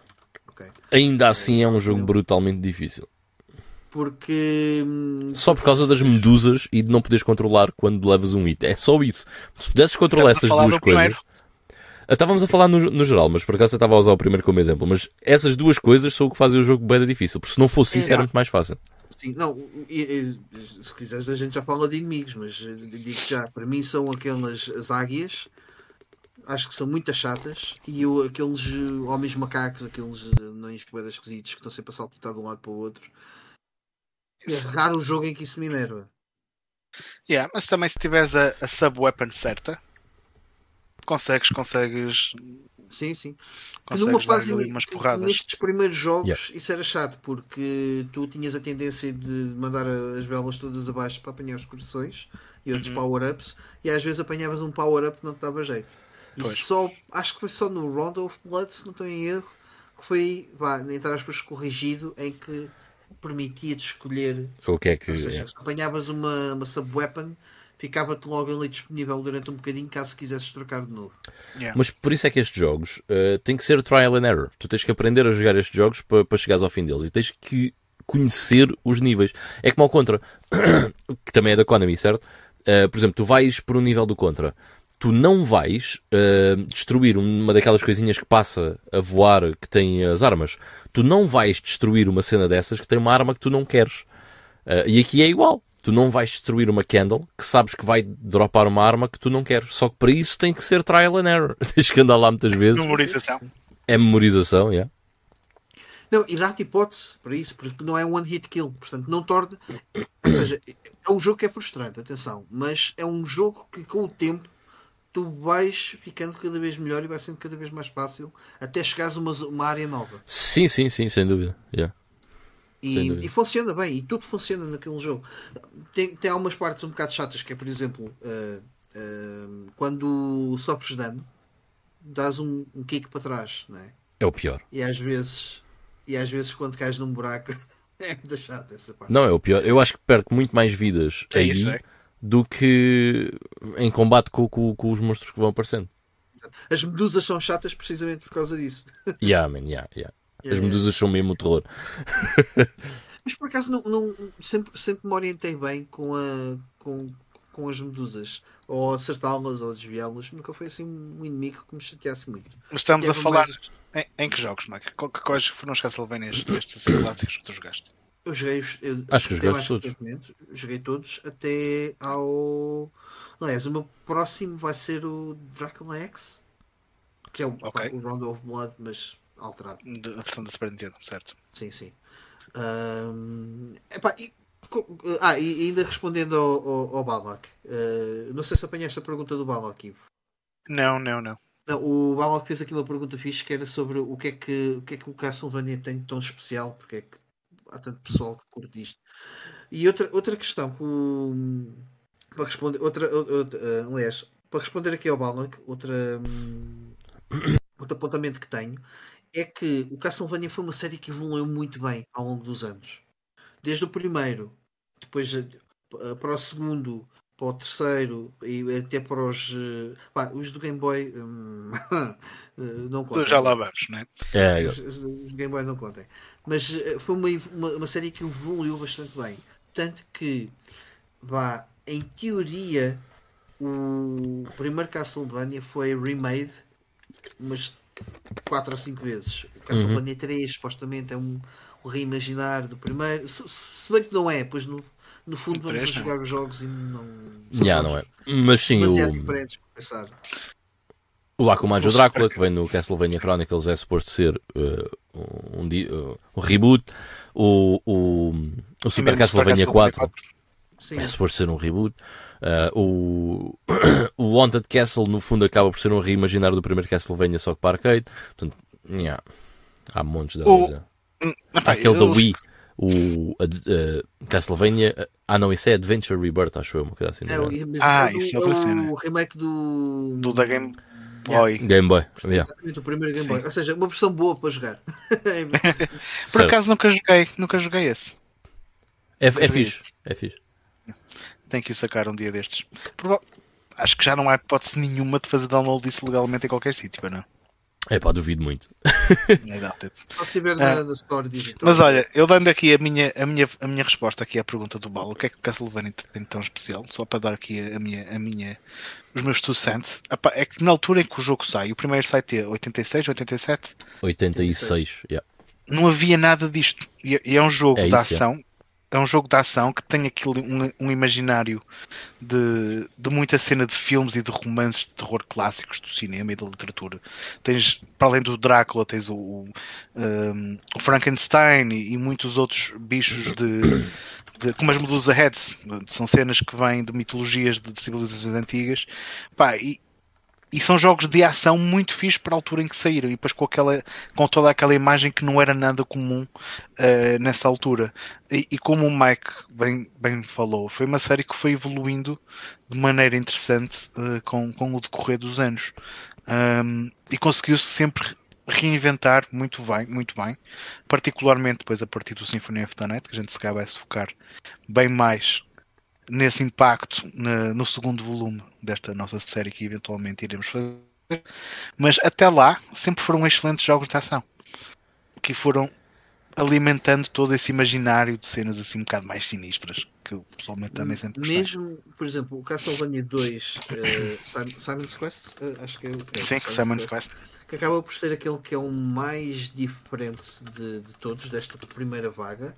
Mas é uh, um é um jogo fixe, man. É um jogo que é experimental. Mas o jogo, o Castlevania 2, se vocês olharem uma vez mais com os óculos do tempo, sai numa altura em que muitos outros jogos de ação começavam, para, lançados para consolas, começavam a ter assim, um bocadinho de cenas não lineares um, que, que esse Castlevania 2 também aproveitou e tentou. É um proto-Metroidvania, se pensarmos bem, esse, esse Drácula, esse Simon's uh, Quest. Um, eu adoro o Simon's okay. Quest, meu, by the way. Que, ok. É um jogo que tem algumas coisas estranhas. o Simon's Quest eu lembro da primeira vez que eu joguei em emulação e eu tive mesmo que consultar um guia porque a certa altura eu senti-me completamente perdido. Um, e Normal. Cena, há, ali, há ali cenas que não fazem muito sentido. Aquilo, tu tens que ir para aquele bocadinho e esperar não, que te venha existe. um tornado e não sei o quê. Mano, é. essa era daquelas cenas que uma pessoa normal a não ser que fosse mesmo tentativa e erro, nunca iria adivinhar. Pronto. Mas isso também mas... foi sobretudo problemas de tradução do jogo veio do Japão. Pois. Epá, mas não é só problemas de tradução, porque há cenas que tu não, não chegas lá. Tem algo, Eu... Mas, está-se bem, foram experiências e eles depois conseguiram ir uh, aprimorando essa fórmula depois para, para os Metroidvanias mais a sério. Mas foi um, um exercício porreiro. Eu, eu, por acaso, o Castlevania 2 era dos únicos que não tinhas jogado até ao fim. Um, e aqui há uns 3 anos, talvez, uh, peguei na NES e tipo, ok, bora lá experimentar o Castlevania 2, Simon's Quest. Uh, eu já sabia de tudo isso e não sei o quê, né? E eu disse, não, eu não vou usar um guia. eu vou jogar este jogo, na boa, vou conseguir acabar isto. Uh, já agora, uma coisa engraçada. Dos três Castlevanias da NES, este é de longe o mais fácil, mas tipo, de longe, ok? Nem, nem tem nada a ver. de longe. Um, mas, uh, epá, eu, eu fui obrigado, eu fui obrigado a ir ver uh, duas vezes o que é que era para fazer. Porque simplesmente não estava a conseguir perceber mesmo. Não, mesmo explorando aquilo, repara, o jogo uh, é capaz, tu és capaz de chegar a uma, numa hora e meia ao fim do jogo e eu ainda estive agarrado ali à ANS num domingo, tipo 6 ou, seis ou 7 horas, para perceber o que é que era para fazer, sem casmurro, né? Um, e, e, realmente, pá, tu chegas lá, ok, tudo bem, e quando és puto tens muito mais tempo e tens muito mais dias para te dedicar ao jogo, até porque só tens dois jogos, um, e é diferente. Mas agora, pá, fui, acabei por ser obrigado a ir ver duas vezes um, um walkthrough para ver o, o que é que é suposto eu fazer. Yeah. Uh, mas eu curti bué do jogo. Tem algumas coisas um bocado estranhas, tipo o boss final uh, acaba por ser. Uh, é bem fácil, vá, digamos yeah. assim. É mesmo bem da fácil. Uh, tem um truque, vá, mas é mesmo bem da fácil. Uh, e, é difícil descobrir esse truque. Não, eu, eu, não, eu não me lembro de ter qualquer tipo de dificuldade. De, de, exato, exato. Opa, e tem algumas coisas um bocado obtusas, mas é um jogo espetacular. Eu curti. Aliás, curti mesmo muito dele. De forma geral, uh, não é que sejam todos os Castlevanias mas eu acho que o Drácula é um boss extremamente fácil, tendo em conta todo o jogo, da dificuldade de todo o jogo. Não é muito difícil tu chegares ao, ao, ao Drácula e. Não, não é, não. não é. Não é. Opa, é, é, lá está. É um jogo comparado com os outros dois, é muito fácil. Ou vai, é relativamente fácil, não é, não é muito fácil, é relativamente fácil. E, e, e acho que é um jogo que não. uh, eu acho também, Ivan, nós uh, aqui no, no, no, nosso podcast somos pessoas que têm uma disponibilidade se calhar um bocadinho diferente a título de curiosidade. Temos uma, uma... gostamos muito deste, destas, destas curiosidades históricas do, do dos jogos e, e tentar interpretar o que é que eles tentaram fazer. E nem toda a gente, e, e acho isso bem, não, isso não é nenhuma crítica, e nem toda a gente tem essa disponibilidade. Olha, o Fábio estava yeah. aqui a dizer que para ele é facilmente o, o, pior de todos. E eu consigo compreender isso. Eu consigo olhar Sim. para este jogo e consigo compreender. Eu sei porque é que as pessoas não, não gostaram. Quem gosta de Castlevania é natural que não goste deste jogo, porque vai Enquanto os outros Castlevanias, uh, todos, pá, talvez com algumas exceções, mas são jogos que são divertidos, que é o desafio de jogar, é o desafio de te tornares cada vez melhor a jogar aquele jogo. E são diretos. Assim é que são jogos mais diretos. Pois, este é um Este- jogo. este. É mais aventura. Só que é uma aventura onde que não te guia, não é? E então tem aqui muitos momentos eh, complicados. Isto é mais paciência, é um bocado mais seca. Eu É. não consigo perceber isso. Mas é pá, eu gosto muito. E a, a gente está aqui a falar, no fundo, para quem não sabe, este jogo tem. Ah, não tem níveis do início ao fim, certo? Portanto, tem uma, uma data de. como, é que se, É, como é que se diz? Áreas que são passíveis de ser exploradas. ah, e nessas áreas há certas coisas que nós podemos fazer que nos, depois nos levam a outras áreas para, para continuar o, o jogo. Ah, além disso, temos um- ali um hub central, vá, uma, uma, uma town onde podemos interagir com alguns NPCs eh, que nos dão itens ou nos dizem ou nos dão dicas, embora muito mal traduzidas daquilo que é suposto nós fazermos. Eh, e então acaba por ser um jogo. ehm, lá está, tem os seus problemas, mas é, acaba por ser até um mais interativo. Até vou arriscar a dizer muito interativo para um jogo de 1987, que acho que é de 87 este. Não, por acaso é de 88.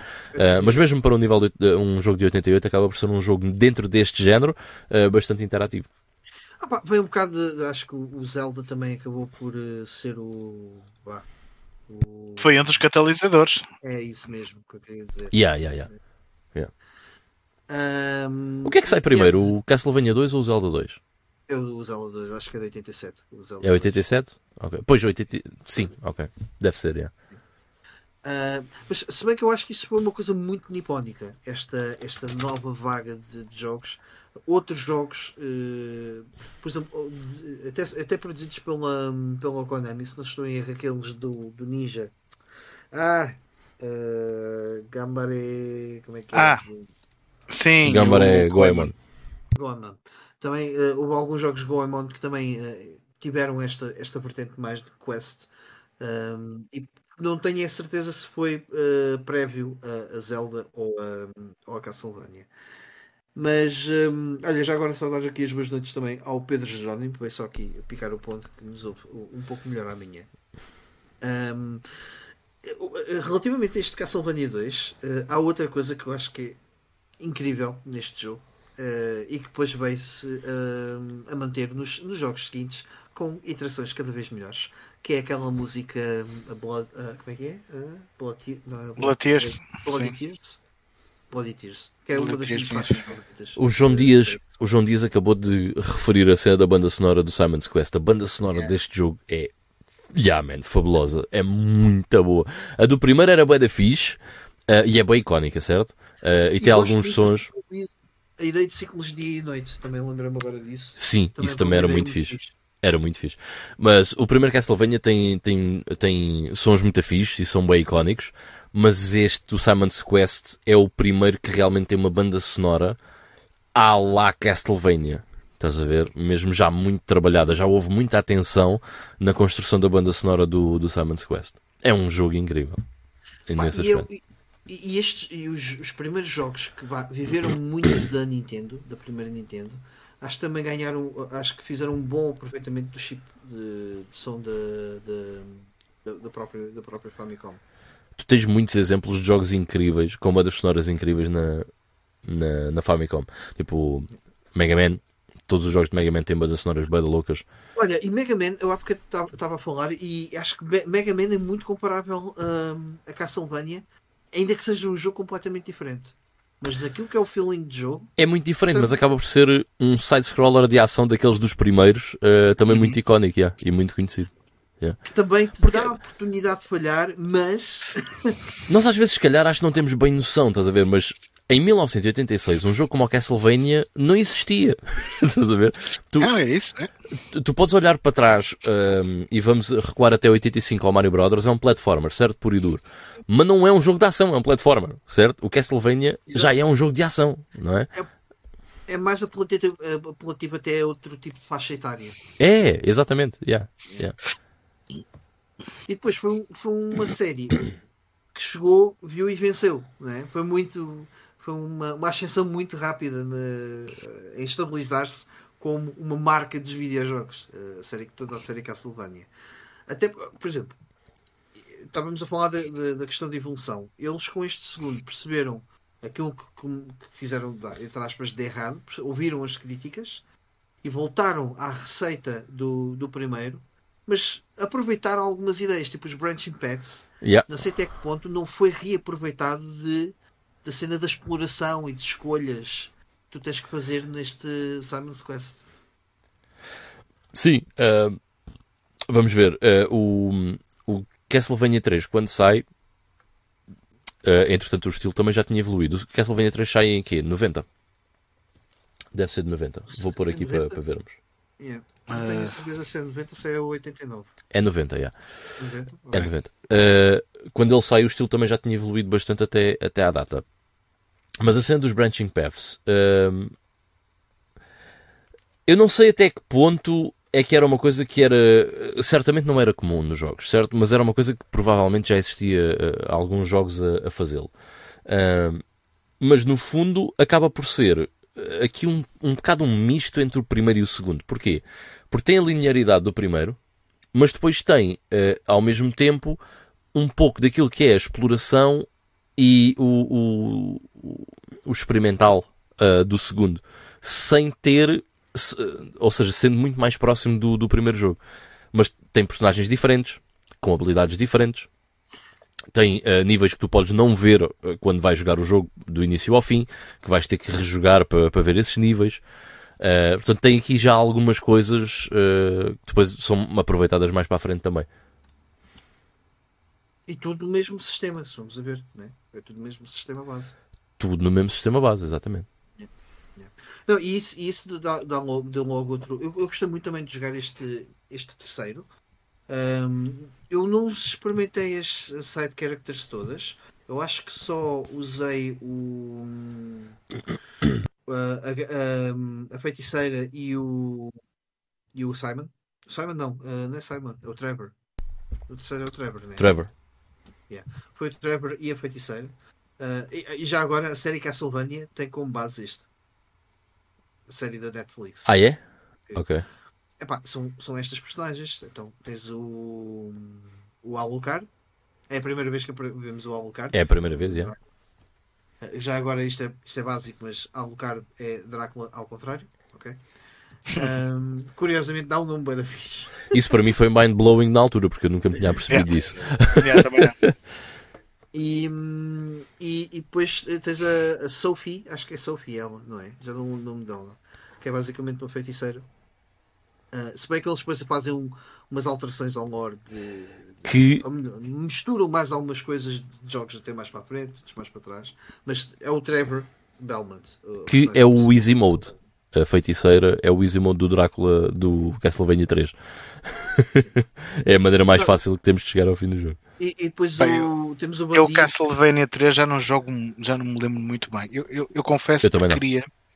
Eu queria este fim de semana explorar aquela cena, aquela compilação, Uhum. o Castlevania Anniversary, cenas, que traz os, os- praticamente todos os jogos que vamos falar cá hoje. Uhum. E um dos jogos que queria precisamente jogar era o 3, que, que é um dos jogos que eu não tinha na coleção em standalone. E já não jogo mesmo há muito, muito, muito tempo. Também já não jogo há vai ser um jogo anos. que eu não vou, não vou ter assim muita coisa para, para acrescentar, infelizmente. Lembro-me de ter jogado na emulação há, há- há- muitos anos atrás e ter gostado bastante. Acho que para o Mané estava muito fixe, Ah, mas já me lembro muito pouco. Eu o 3 joguei em emulação e depois foi um dos primeiros jogos que acabei no sistema original quando tive uma NES. Até foi dos primeiros jogos de NES que eu comprei. Mas não o jogo desde então, já há montes de tempo. Montes mesmo de tempo. Ah, sim, porque quer dizer, da- das personagens secundárias, eh, tu tens o, portanto, estes dois que já referimos, Uhum. tu tens aquele bandido ahm, que, que trepa às paredes. Sim. Quer ser aquele mais baixinho, né? Que é. Yeah, yeah. Ele também é um Belmonte. Tipo, é corcunda. É, Sim, não é meio Belmonte. corcunda, yeah, yeah, yeah. Eu acho que ele é Belmonte, já. Não, isso não, isso não, não me recordava. Ah, Foi esse gajo que eu escolhi. Não, na- não é, não, não é. que eu fiz. Esquece, não é, não é, não é. Eu até Acho que não tem nada a ver diria, eu mas- até diria que o. Disseste que. que acho- é- como é que ela se chama? Confirma-me. Eu acho que é Sophie. Mas, É pá, não me lembro. Espera aí. eh, yeah. Mas, eh, Estavas a dizer que ela não era o Easy Mode, mas eu até diria que era o Alucard, porque o Alucard faz cenas que facilitam bem, tipo dispara bolas de fogo, ou seja, tem ataques à distância eh, naturais e, e depois também pode se transformar em morcego e voar, e portanto acho que tem ali uma data de coisas que facilitam. Di- Digo eu, mas posso, posso estar errado. Uh, Silfia, Silfa Silfia. Belnades Exatamente. É isso, Silfia. Gran... Não sei quem é isto. Ah, sim. Grant Dyn- Dynasty. A Pirate with the Ability to Climb e o Alucard. Era a Silfie, acho que é isso. Ahm, olha, para não, não entrarmos aqui numa de estarmos a, a correr jogo a jogo, ah, tenho aqui uma pergunta para, para o pessoal. Dos inimigos que vocês ahm, tinham que lidar em Castlevania, quais eram os mais chatos de todos? Man, é as medusas, meu, claro, obviamente. É, para mim eram as medusas também. E, em é- qual qualquer era, um deles. e qual era o melhor, ah, a melhor counterpart para, para usar contra as medusas, para vocês? Olha, eu gostava daquela arma que era uma cruz, que era tipo um merengue. Yeah, vai, vai. Yeah. Eu também gosto disso, ou então pura e simplesmente tento esquivar-me delas. Porque são moedas chatas mesmo. Às vezes nós estarmos a tentar acertar-lhes é pior do que simplesmente a dar- bazar. Sim, a mas em-. Em níveis, em níveis como aquele da Torre do Relógio, em que tinhas mesmo muitas plataformas, ah, ah, era complicado. Tu às vezes querias te esquivar delas e já saltaste, fodeste. O Mike Yeah, estava a isso é- perguntar a o monstro, mas eu de momentos um bocado chatos de Castlevania lembro-me sempre das Clock Towers. As medusas nas Clock Towers, por acaso, é a exceção ah, àquilo que eu há pouco disse, de até lido bem com as medusas. Mas vocês estão a dar respostas erradas, meu. Pa- Para, as medusas, o melhor antídoto é parar o tempo. Ah, sim, pois é. Sim, mas, mas olha lá, mas o parar o tempo gasta-te bué de corações, meu. É uma cena que não podes andar a usar à toa. Mas aquilo dá-te dá um. Então poupas os corações. Então. Ah, sim, Tu mas chegas Quando mor- morres muitas vezes para aprenderes a jogar o jogo. pois, pois. Poupas os corações. Quando consegues apanhar o. o- o- a, a parte chata é, que era, é aquela que eu disse, que é às vezes depois eh, por engano ias eh, um, lá uma candle qualquer, eh, umas velas, e depois apanhavas um- um- uma faca para atirar para o ar e tipo, "Oh, não, não era isso que eu queria, graças. Man, e aquelas medusas, eu acho que nestes não aparece, é só no, no Symphony of the Night, mas aquelas medusas que depois tocam-te e tornam-te em pedra. Tipo, epá, que- ah, aquelas amarelas, é As, pá, as que. douradas. yeah. Yeah, man, é pá, ah, que horror. Uh, olha, para mim, o, o inimigo mais chato é mesmo aqueles, aqueles goblins ou mesmo macacos, sei lá o que é que é, que são imprevisíveis como o raio. É pá, olha, São o- fáceis de matar, são, mas são muito imprevisíveis e eh, eu lembro-me perfeitamente de quando joguei a sério o primeiro Castlevania no sistema original, foi a coisa que mais me irritou. Acho que é o terceiro nível que tu começas e apanhas logo dois ou três marmanjos desses. Man, e era pá, passar por esse nível era sempre muito achado por causa desses gajos. Pá, era, é um inimigo mesmo bué chato. não é, é difícil apanhar o timing, né? Porque depois é assim, Mas não, porque o timing não é certo. Eles não saltam sempre no mesmo timing. Aquilo é um Pois. bocado aleatório. não, e e depois não é isso, e depois é assim, tu não, não, não é, por exemplo, as medusas como são grandes, os pixels são grandes, é fácil, é, é relativamente fácil tu acertares nelas a partir do momento em que aprendes a dança, não é? Daquele movimento do, que elas fazem. Estes gajos, tu às vezes, tu, se estiveres em pé e, e mandares uma facada, ou uma chicotada, aliás, os gajos estão, são boeda baixinhos, percebes? Não os apanhas. E, e depois é difícil tu encontrares, o- saberes o momento certo em que deves dar uma, uma, uma, uma chicotada agachado, ou em pé, ou a saltar. Tipo, é, Yeah. é mesmo muito chato. E depois, às vezes, eh, flanca, left flancam-te, é assim que se diz. Ou seja, deixam-te encurralado, porque vem um de trás, vem um da frente. E tipo, levas dano de um, nem tens tempo para recuperar para levares o dano do segundo, estás a ver? Essas vezes assim um bocadinho. Por exemplo, a medusa vem e baza. Ou seja, se tu passares por cima dela, por exemplo, pa- saltas por cima dela, ela baza. o dela. Esses gajos não. Esses gajos tu não podes passar por eles e deixá-los à toa sem os matar. Tens que os matar, porque senão eles são mesmo bem deixados, meu. Aliás, em speedruns as medusas são muito usadas até para, hum, para cortar caminho. Ou seja, às vezes em vez de estás a dar a volta ao nível para subir as escadas e Yeah, ires até ao nível superior, as medusas às vezes, como levas o hit e saltas para trás, sobes. Yeah. quem sabe utilizar isso é um, é um truque fixe, por acaso. E, e em termos de bosses, qual é assim, o boss mais icónico de. pá, até o Round of Blood? Qual é o boss? Olha, o boss que eu sempre curtia mais é, é sempre a morte. Death. Yeah. O Grim Eu- Reaper. Para mim, o mais icónico é aquele lobisomem logo no, no da Mega Drive. O lobisomem do da Mega Drive. Ah, aquele logo, o primeiro? Sim, sim, sim. É, é tipo um mini boss esse até. Sim, é um mini Mas a maneira como ele entra É bem fixe. altura, é. eu, uau! Yeah, yeah, é. Espetáculo. eu, eu acho que a morte é um boss sempre bem da fixe. Porque primeiro tem Mas sempre morte, um. sim, fixe, sim. tem sempre um aspecto bem da bacana. Ahm, o, o design do, do, do monstro está sempre muito fixe. Ah, e depois é sempre um boss que tu ficas sempre um bocado retraído porque já sabes que vai ser bem difícil. Normalmente é sempre um dos bosses mais difíceis do jogo. Às vezes até mais difícil que o Drácula mesmo. Ya, ya, ya, ya. É o que eu disse, o, Drá- o Drácula é, não, não, não- está longe de ser dos bosses mais difíceis em qualquer Castlevania. Ou uma pessoa já chega lá completamente musculada e preparada para aquilo que é o, aquilo que, que um boss vai fazer, eh, mas eu pelo menos sempre achei relativamente fácil Cheguei até esquivar-me dos ataques do, do, do Drácula. Olha, o Little Brother está aqui a dar um exemplo que os bosses do New Generation são muito, todos muito fixos, é verdade. Aquele, acho que é o último, aquele demónio que tu lutas no, no New Generation. É o Drácula, só que é a É transformação mesmo do o Drácula. Drácula. É a Ah, pois é, pois é. Yeah. Mas o gajo, o gajo começa a satisfazer toda à medida em que o vais atacando. É fixe, é. Por acaso, fica, fica bué da fixe. até no fim, o New Generation tem ali um boss rush, entre aspas, Uhum. uh, que os três últimos bosses são bem loucos, porque é a morte, é a gaja que eu agora não me lembro o nome, que manda aquele fogo. Sim, sim, sim, sim. Uh, e depois vem o, o Drácula. Essa, essa secção é bem da fixe. É lixado, mas uh, o, a gaja e a morte, se tu aprenderes a lidar com eles, é bem da fácil. É, acaba por ser fácil. Qual é? Agora estou a confundir se é, se é o da PC Engine, se é o Road of Blood, se é o Bloodline. O, desculpa. O New Generation. Já ia fazendo o trigger. Olha-me esse gajo. Quase, quase, não foi, não foi, não foi. Mas que tinhas aquele na torre que era tipo um pterodáctilo que te, que te atacava na torre. É no New Generation, yeah. Yeah. Isso era muito chato, meu. Yeah, mas é um boss fixe, uh, visualmente e tudo, é um boss muito bacana. É, é. Mas sempre achei muito, muito difícil. Ahm, Mais difícil opa, é lá chegar, essa parte é um bocado chata. É, pá, e aquele do barco, né? Ah, não, Não, aquele que tens de subir as plataformas ao longo Sim. da Torre de Pisa. Uh, Sim, sim, para quem não tem muita prática, esse, esse nível é difícil.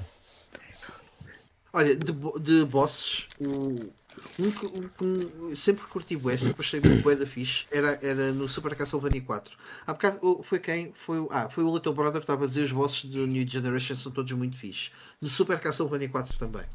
Os bosses estão todos, são, Yeah. são todos muito loucos. Não são difíceis, a maior parte deles, mas são muito visualmente bonitos. E são boés. Jesus São Christ. bués, é. Foda-se.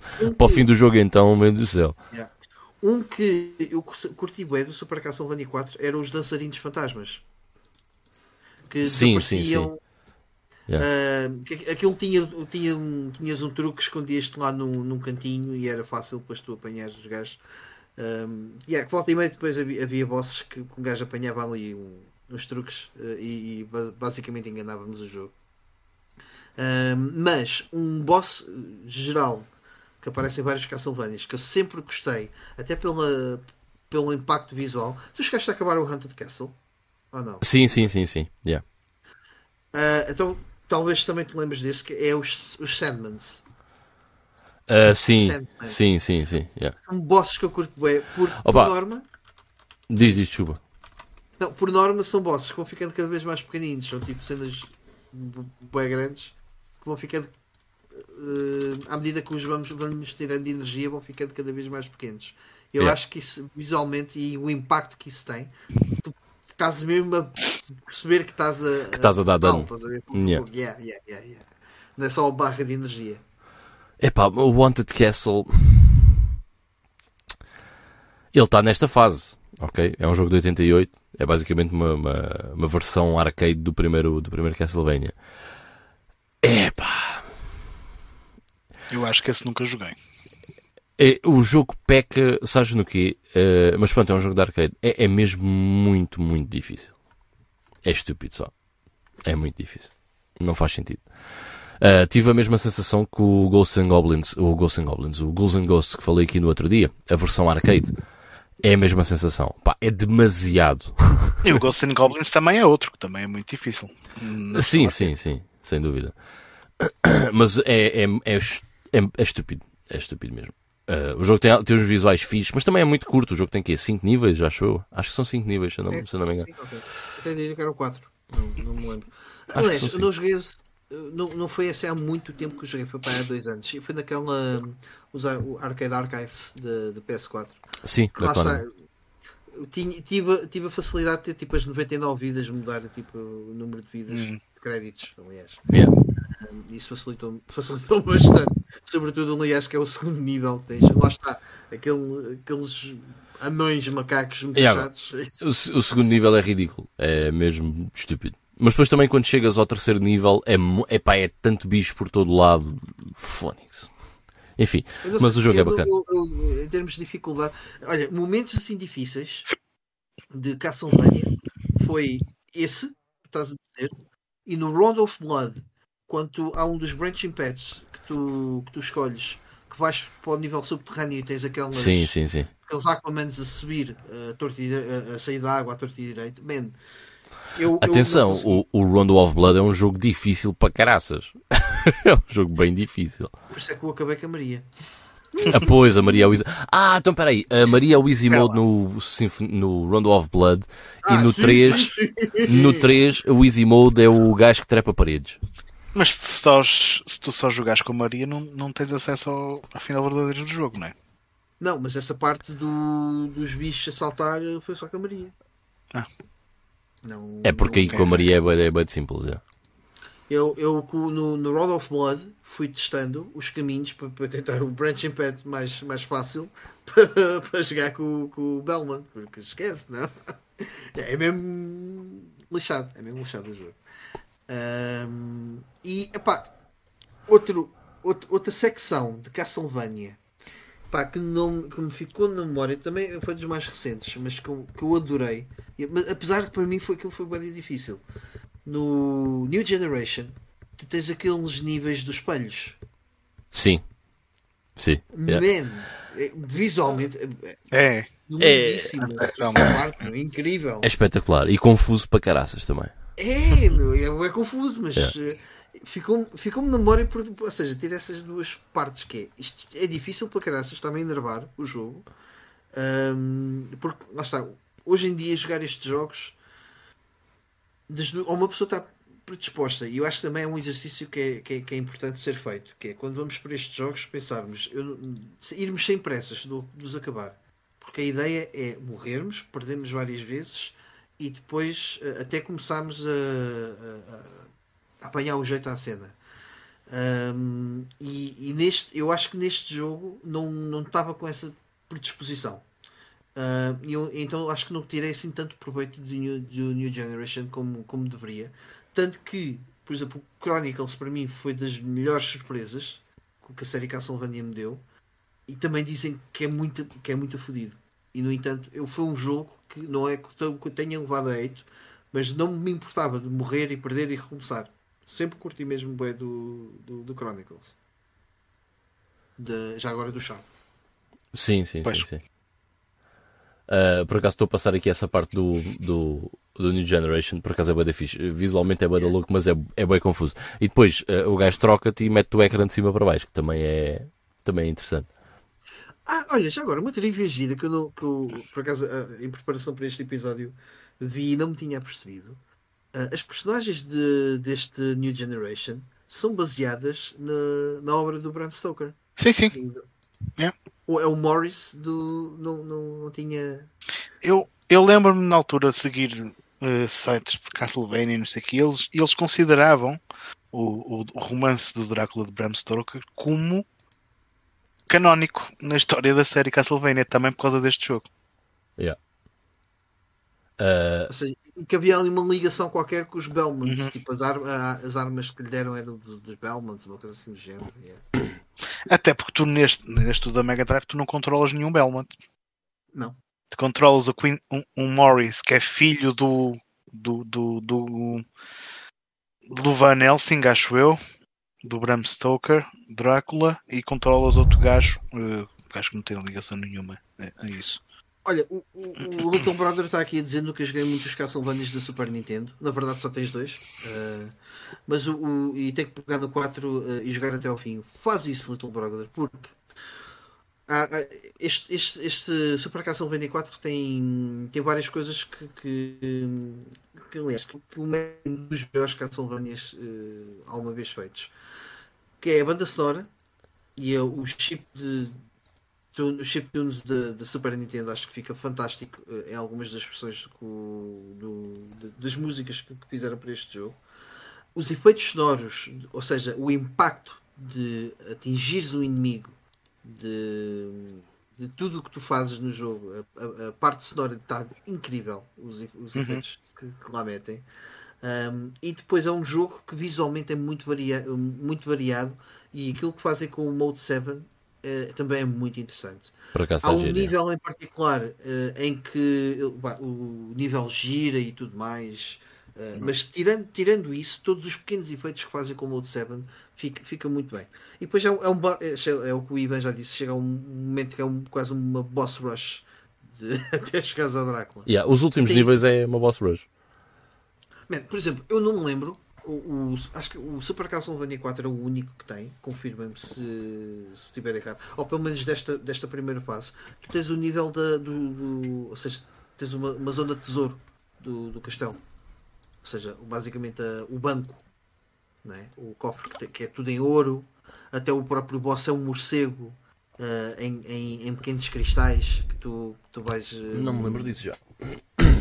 Yeah. Mas é muito é, nor é normal, Ivan. O jogo é bem variado. é muito grande. Não só, não só em quantidade de níveis e de bosses, como depois também de cenários. É muito. É, tem, tem, tem bastante, bastante variedade. Sim, não, eu acho que, imagina, o Super Castlevania 4 é um jogo incrível. Ele só não é tão bom como o New Generation, mas é um jogo incrível. É, é pá, eu discordo. eu sei. Ah, no, no, mas tu é que jogaste mal o New Generation. Jogaste com o personagem errado. Mas não, eu joguei com os dois personagens, mas não é. Esquece. Man, estás a brincar. Tirar, tirar o, o, o Vampire Killer do. De, não, não esquece. Vampire Killer é Vampire Killer. Já agora Vampire Killer é o Chicote. O Chicote. Yeah. Jogar com um arpão, estás a brincar aqui. Sabes que para mim é, é, bem engraçado, porque como o New Generation foi o primeiro que eu joguei, que eu joguei Uh, e eu usava sempre este, este gajo que é o Eric Lacard. Uh, eu, para mim, a cena do chicote não era uma coisa icónica de Castlevania, até experimentar os outros Castlevania. Sim, para mim também. O meu primeiro contacto jogável foi mesmo com este. Yeah. Mas olha, eu gostava de falar também de coisas, não, não só de falar de coisas boas, porque estamos a, a pegar neste pedaço de tempo, uh, assim, desde o primeiro Castlevania até o Road of Blood. E neste pedaço de tempo, nesta era clássica, há aqui um período muito shady, que é o período do Game Boy. Yeah. Shady porque era um a preto e branco também. Não. É, é assim, eu não acho que seja shady. Não acho que sejam maus jogos de todo. Quer dizer, o primeiro é um o, bocado. O primeiro é horrível, desculpa. É pá, é um é um jogo de Game Boy. okay. Não, mas já tinhas, já tinhas coisas muito melhores. Olha, Pokémon é um jogo de Game Boy também. Okay? Sim, mas isto é um não, jogo de Game Boy de 89. O Game Boy é de 89. Ok? Há que sim, pôr as sim, coisas sim, um bocado em perspectiva. Metroid certo. 2 também é de. É jogas, jogas o Super Mario Land que é de 89 e dá 15 a 0 ao Castlevania Adventure. Ai, não digo o contrário. mas o Super Mario Land também nem, nem é dos melhores exemplos. É um jogo de lançamento.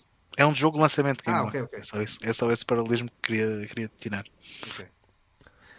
Mas o, o primeiro Castlevania do, do Game Boy é horrível porque para já é lento como tudo. Uhum. E depois tens ali algumas secções de. Ai, como é que se diz? Basicamente tens que andar a correr porque o nível vai te comer. Não é? Uh, ah, sim. sim. Uh, e depois tem precision, Pixel Precision Platforming que é. Tem, yeah. há saltos que têm mesmo. Yeah.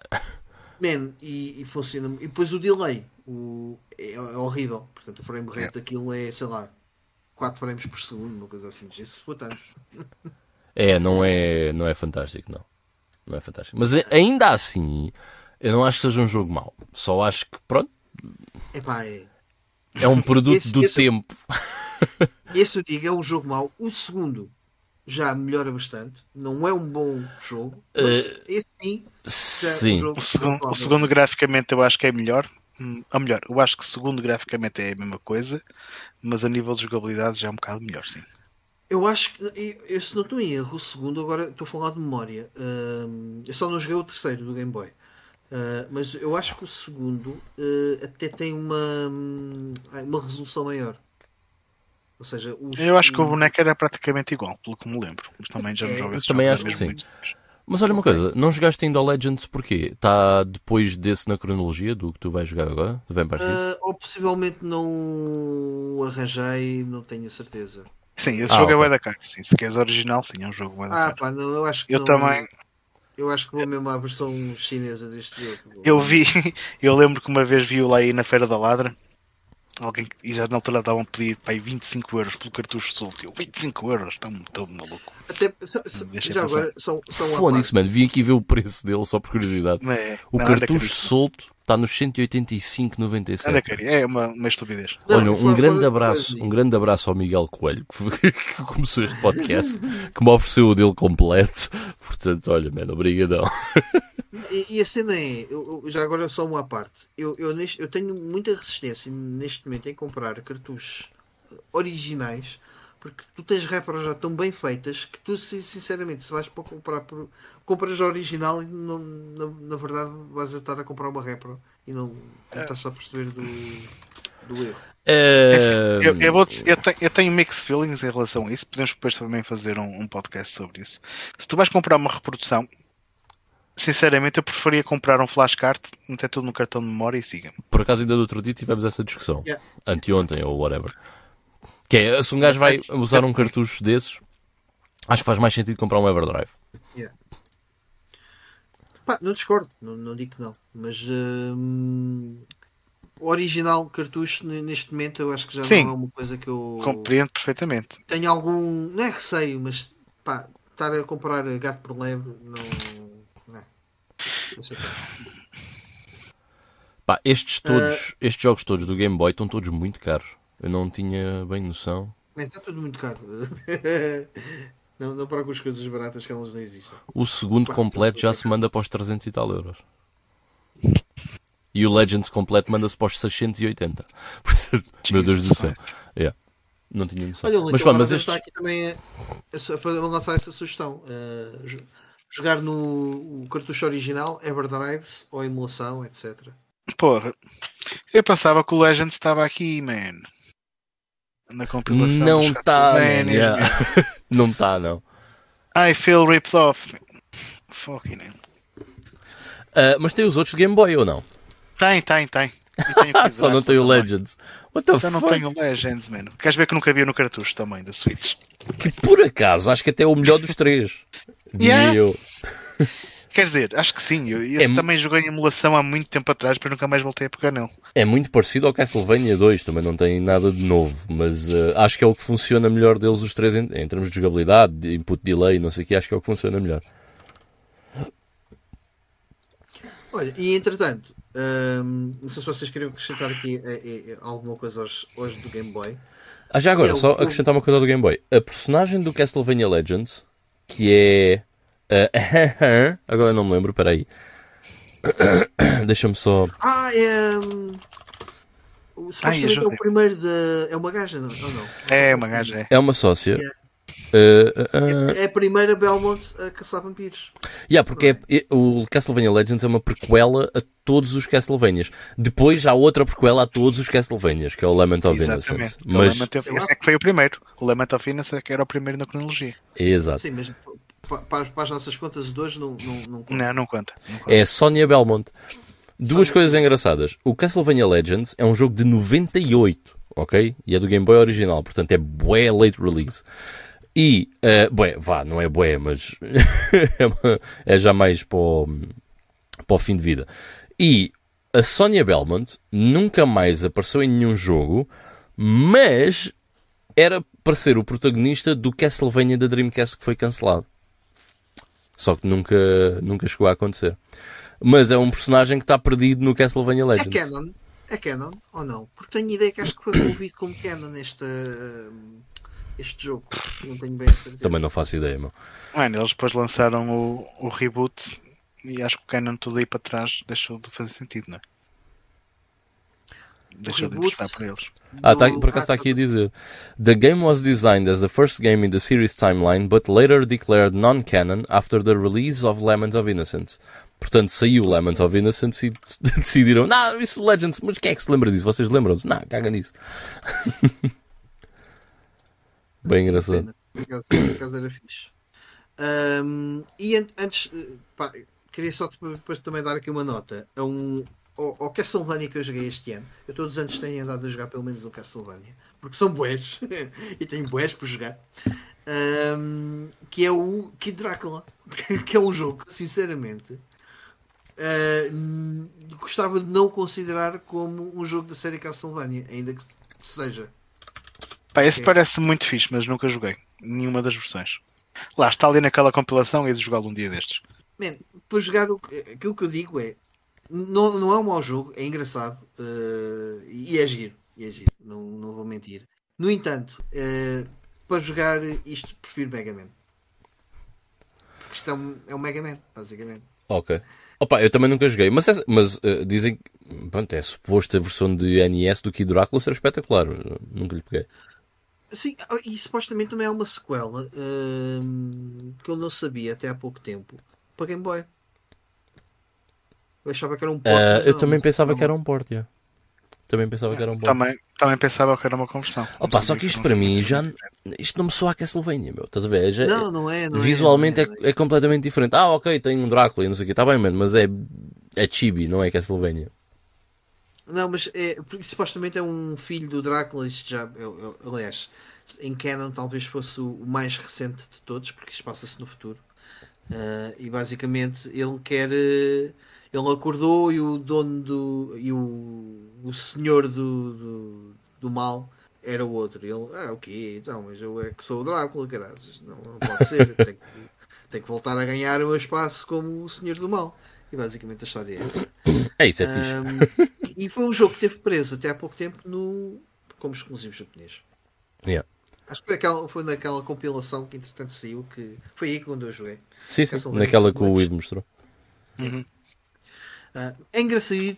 Este, pá, joguem a título de curiosidade, mas não é, não é bem um Castlevania. Não, não, não desconsidero enquanto Castlevania. Agora, aquilo que eh, pá, e gostava de fazer aqui, não, não quero fazer nota de rodapé, mas eu acho que deveríamos falar sobre o Round of Blood, que eu acho que é dos títulos que sim. mais importantes. Eh, pá, o Round Chronicle, of Blood para mim encaixa nesta, neste episódio também. Uh, antes, antes de ir aí, o Chronicles eu acho que é incrível. É um, é um jogo que eu adorei, já falei aqui imenso no, no, no podcast. Uh, e joguem, se jogarem o Chronicles, por favor, joguem. Uh, bem, a versão de, de Sharp uh, será difícil, a, não, ser- a não ser por emulação. E mesmo as, a do o Castlevania Chronicles da. Ai, ajuda-me, Ivan, do, da PS1. Sim. Portanto, o remake que fizeram também não acho que seja um jogo muito acessível, eh, digo eu.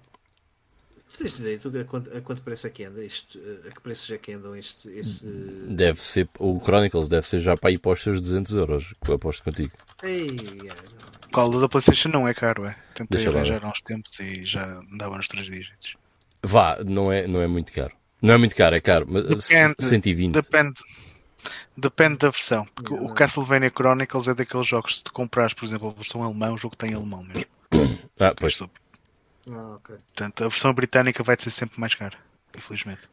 Mas é, é um, eu acho que é uma, um, um capítulo da série que vale muito a pena jogar. E sobretudo esta versão porque tem vá, o- aquele remake, não é bem remake, não gosto de chamar de remake a este.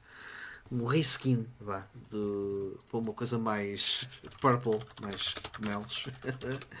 e com uma banda sonora. E a banda sonora é incrível, meu. A banda sonora do Chronicles está muito boa. É muito bom, é. Aquela, aquela, aquela uma versão techno de Castlevania por si só dizer que uma versão de techno é tipo, ah, isto deve ser horrível. Não, é boa da boa.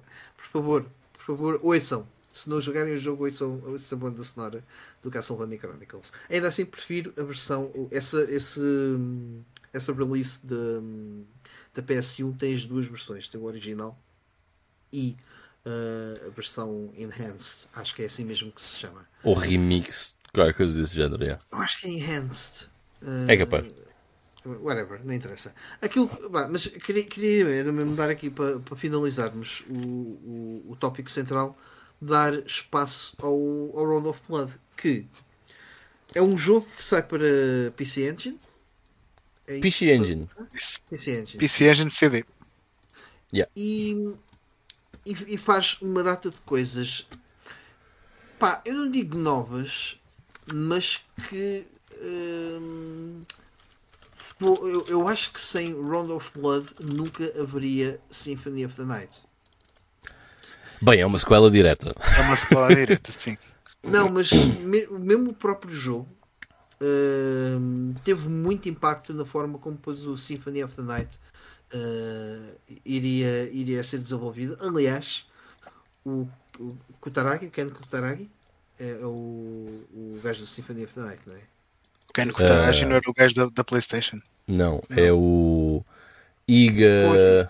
Koji Garashi. Koji Garashi, sim, é isso. Ok, é isso. Um, que, que basicamente estava a trabalhar na Konami noutros projetos e acho que este era um dos jogos que ele uh, jogava muito para se divertir e depois acabou por ter as mãos neste projeto e, e, pá, e, e foi, foi, muito fixe. Mas tem os branching patches do, do Castlevania 3. Tem uh, as personagens, neste caso acho que é só uma personagem alternativa que é a Maria. Uhum. Ou há mais alguma? Agora não me recordo. Não, acho que, acho que é só o Richter e a Maria, sim. Ok. Epá, e depois tens um foco na história que eu acho que aí sim já trouxe alguma coisa diferente à série. Eu acho que até aqui não, nenhum dos Castlevanias tinha tido um, um desenvolvimento narrativo sim. ao longo do jogo. Este jogo tem, tem cutscenes, mano. Tens que, tens que dizer que é um jogo, um jogo que foi, saiu em formato CD, portanto tinhas muito espaço yeah.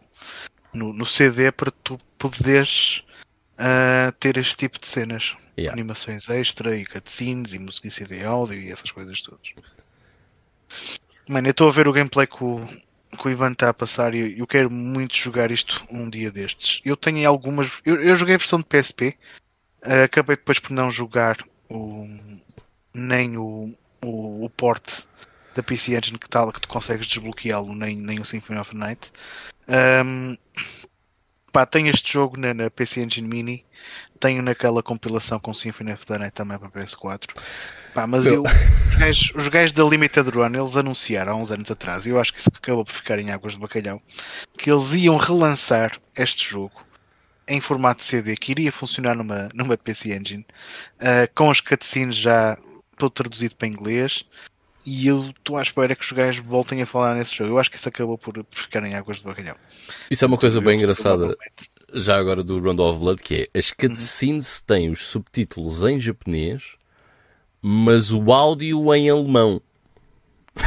Não sei qual é que é a cena, mas é estranho. Mas eu acho que eu nunca mais vi isso ao vivo. Acho que isso fica Não, nunca mais. Eu acho, acho, que, acho que ficam em águas de bacalhau. Portanto, vou, vou optar por jogar, se calhar. Eu joguei este da PSP, vou ser honesto. Naquela. Eu ia dizer, o Requiem afinal já tinha saído em formato físico. Está no Castlevania, no Chronicles o Requiem, X. O Requiem saiu em formato físico, sim. Não, não, já tinha saído. É o Chronicles ah. X tem o Requiem também. Ok, ok. Bem, e a forma depois como tu desbloqueias o Symphony of the Night no, no da PSP, eu acho que é fantástico. É como? Basicamente, não, é uma das, uma das uh, velas que tu destróis, ou paredes, ou o que é que é, uh, em vez de sair um, um frango, sai-te um, um, quadradinho. Às vezes tinhas bónus, tipo bandas sonoras, músicas, tracks, e um desses quadradinhos era um Symphony of the Night. Ok, bem assim, estás a ver, estás a ver um bocadinho, pronto. Bem engraçado. Olha, Bloodline, no nível a seguir, olha, deve ser aqui mais um CD. Ah, não, é um, é um jogo, está bem. É mais, yeah, Boa da fixe. É o melhor jogo da série para aí. Yeah, yeah. Como extra. certo? Yeah, yeah, yeah, yeah. Uh, yeah. Opa, olha, eh, por acaso a cena do. eh, Era, por acaso era bem engraçado ver essa release por parte da Limited Run. Ahm, mas este é daqueles jogos que acaba por ser um bocado eh, estranho para nós ocidentais porque ele nunca saiu fora do Japão. Yeah. Portanto, ele saiu na PC Engine CD, eh, que eh, vá, o- nos States houve a TurboGrafx CD, aqui acho que nem isso, acho que nunca chegámos a ter o add-on CD. Ahm, aliás, aqui tivemos quantos jogos para isso? Para ir a 10? Não, tivemos pouco mais. Mas, ou seja, acabámos por nunca ter esse add-on aqui na Europa e mesmo a, a, a TurboGrafx não teve aqui expressão nenhuma, portanto foi uma consola um bocado falhada. No entanto, eh, no Japão a conversa é outra, já, já falámos sobre isso aqui várias vezes, portanto a PC Engine foi uma consola muito popular no Japão e este jogo acaba por sair lá e ficar lá. Tanto que se torna eh, um jogo um bocado esquecido até eh, a época toda de, de internet e do pessoal começar a ir a fóruns e a ver outra malta a, a jogar, fãs de, desta série, e toda a gente a falar do Rondo of Blood, ou Chino Rondo, né? E tu ficas tipo, nunca ouvi falar disso, depois começas a descobrir o que é que é. Ia dizer, o Symphony of the Night que começa com o final deste, Uhum. né? já levanta algumas questões. Ah, sim, Não, sim, sim. quem, tem- não, quem pega no Symphony of the Night pela primeira vez nem se percebe que isto vem de outro jogo. Mas depois quando se sabe que era de Yeah. outro jogo, há um jogo que é prequela direta do Symphony of the Night. Man, Yeah. Se tu já tinhas jogado o Symphony of the Night, vais logo ter muito interesse no Rondo of Blood, nem que seja só por isso. Uh, mas pronto, eu, uh, opa, por acaso, nunca joguei este jogo no seu sistema original. Portanto, eu tenho este jogo original, uh, mas como não tenho uma, uma, uma Turbo Duo ou uma Turbo Duo War, só tenho a PC Engine original, nunca cheguei a jogar este jogo no sistema original. E espera aí que vem agora o meu pesadelo. O que o quê? Desculpa, no, no vídeo. No vídeo está a dar o meu pesadelo. Ah, sim, sim, sim. Ah, esta parte aqui. Ai, ai, ai. Uh, Horrível. É. ou seja, Eu só- joguei um bocadinho na Mini para experimentar e esta parte aqui também, também me deu problemas. Uh, e a dizer, só joguei este jogo então uh, em emulação a partir do CD original, mas em emulação uh, no, no PC. Que pá, funciona uh, perfeitamente bem. Mas gostava muito de jogar isto no sistema original, nem que seja pela cena de ter um- o comando da PC Engine na mão enquanto o estou a jogar. Talvez com a Analog Duo, se a Analog uh, se despachar, uh, mandar essas consolas cá para fora, né? que já foram postas em pré-order. Um, mas este jogo é espetacular. E, e- não sei, na série Castlevania, este jogo era tipo. uh, como é que eu ia dizer? Era. Hum, Posso ajudar? Diz. Eu acho que este devia ser o Castlevania 4. Sim, sim, ok. Mas assim o Castlevania 4 uh, depois era, era o quê? O 5, Não. depois era podre. Não, não, não. Este era o Castlevania 4. O o outro era mais um Castlevania. Dava-lhe um subtítulo qualquer. O da Super Nintendo. Yeah. Não, mas o que eu ia dizer é que este jogo era quase como que hum, eh, aquele fruto proibido da, da série Castlevania, ok? Eh, isto porque, eh, lá está, eu, eu gosto. Era uma cena exótica. É uma cena exótica, exatamente. Eu, eu gosto de jogar as cenas no sistema original e gosto de ter os jogos, e este era sempre aquela cena exótica. E foi realmente o último Castlevania que eu comprei, o último que me faltava para ter, para ter todos. Eu lembro-me quando comprei que era finalmente tinha aquela peça exótica eh, comigo eh, e finalmente joguei. Opa, e depois de jogar, eh, percebe-se porque é que tanta gente diz que o Rondo of Blood é um jogo absolutamente incrível. Ah, e eu, eu, imaginem, eu, eu adoro o New Generation, mas em todos os aspectos este jogo é melhor. este jogo é muito bom. Mesmo muito bom. Mesmo em termos de animações, eh, do level design, eh, é espetacular o Rondo of Blood. É mesmo muito bom. E tens cutscenes, que é uma coisa muito. eh, não muito normal para, para a época. Obviamente potenciados pelo, pelo facto de estar num CD. A banda sonora é incrível por estar num CD, certo? É, é a primeira banda sonora de um jogo Castlevania com qualidade de CD e com aquela cena mais orquestrada. E o, o porquê de eu achar que esta banda sonora é a melhor é porque ainda tem muito daquele chiptune, ok? Do que veio antes, e depois tem já muito do moderno que vai para os outros jogos a seguir, para o Symphony of the Night, para o Castlevania Chronicles, para os Ario... Bem, os Ario Sorrow não. Esse Game Boy Advance nem por isso. Mas tudo aquilo que sai depois em formato CD já vem com este tipo de banda sonora mais orquestrada. Mas este foi o primeiro a ter essa banda sonora. E aquela influência ainda muito grande do chiptune, para mim, faz com que ele seja o jogo de Castlevania com a melhor banda sonora. Vive de detalhes, meu. Este jogo vive constantemente de detalhes que nos enchem, percebes? Que, que, que preenchem. Não é que o jogo tenha espaços vazios, mas uh, enalçam tipo, todo, toda a beleza do jogo, não só uh, a nível artístico, mas as, aquilo que tu estavas a dizer, as animações. Estão espetaculares. Do... Graficamente, este jogo é incrível. Por exemplo, o, o, o Belmont mandou uh, aquela, portanto, aquela Holy Water para o chão. Aquilo que todos os outros jogos fizeram era aquele bocadinho ficava a arder no chão. Não, ele, a forma como a mandar o Holy Water até estende o, pá, o tapete de, de, de, fogo de dano, percebes? E que faz sentido. Uh, os, os vídeos, uh, por acaso os vídeos das destilhações. Uh, e depois é igual, de, é igual daí para a frente. Os vídeos. Não, no. Já tinhas. Ou no, é ao início, ou é no. É no New, New Generation. New Generation. New Generation. Este jogo também tem. O, é a primeira vez que existem os super, superpoderes, entre aspas, né? não sei como é que se chama aquilo, mas ou seja, tens sim, o poder sim. normal e depois tens um poder que gastas muito mais corações em que fazes uma cena especial com, com o poder que tu tens equipado. Isso também foi o primeiro a fazer. Funciona como uma espécie de mana, né? É, é, exato. É. Uh, e depois o, o, Symphony of the Night abusa disso, uh, dessa, dessa particularidade mais para a frente. Uh, mas já, pá, visualmente este jogo é incrível em termos de jogabilidade também. É mesmo muito, muito, muito bom. Eu acho que é o melhor Castlevania desta, desta era, é este Round of Blood. Que depois tem aquele porte entre aspas, para a Super Nintendo, que na Europa se chama Castlevania Vampire Kiss e no, no Ocidente, eh, no Ocidente, nos Estados Unidos chama-se Drácula X. Drácula X. Castlevania é. Drácula X.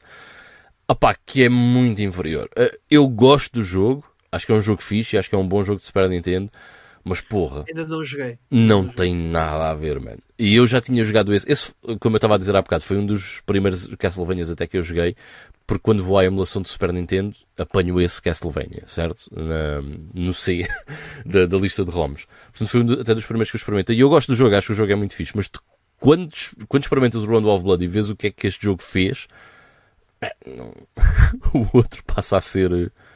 Pronto, passa a ser a versão do Super Nintendo. É redundante. É redundante, já. Ah, o Little Brother está a dizer que tem o remake da PSP. Sim, é, é aquela versão que traz, que traz todos. Uh, mas yeah. eu sinceramente eu joguei o remake. Eu prefiro esta versão. É o 3D, aquele, aquele 3D, 2D e meio, vá, não, não favorece muito. Nessa altura da, yeah. da PSP houve ali um certo revivalismo dos jogos retro com estes visuais 3D, mas jogabilidade 2D. Tiveste também o Ghouls and Ghosts um, e mais uns quantos, mesmo o Mega Man. Tiveste alguns remakes do Mega Man X e do primeiro Mega Man. Um, que na altura era fixe, pronto, era um revivalismo da cena retro e muitos deles até conseguias desbloquear versões originais do, dos jogos. Mas eu confesso que neste jogo o aspecto gráfico deste Round of Blood a mim uh, pá, é, é, muito mais interessante. É perfeito, meu. Yeah. Este pixel art. Esta pixel art é, é incrível. Não, e, olha, faz uh, um bocadinho ao estilo daqueles. Uh, não é tão mau mas um bocadinho ao estilo daqueles jogos que, que andaste a jogar, Ivo, da Sega, o Sega Classic. Ah, sim, sim, sim, sim. não, não é tão mau. Eu por acaso não vou ter yeah. nenhum.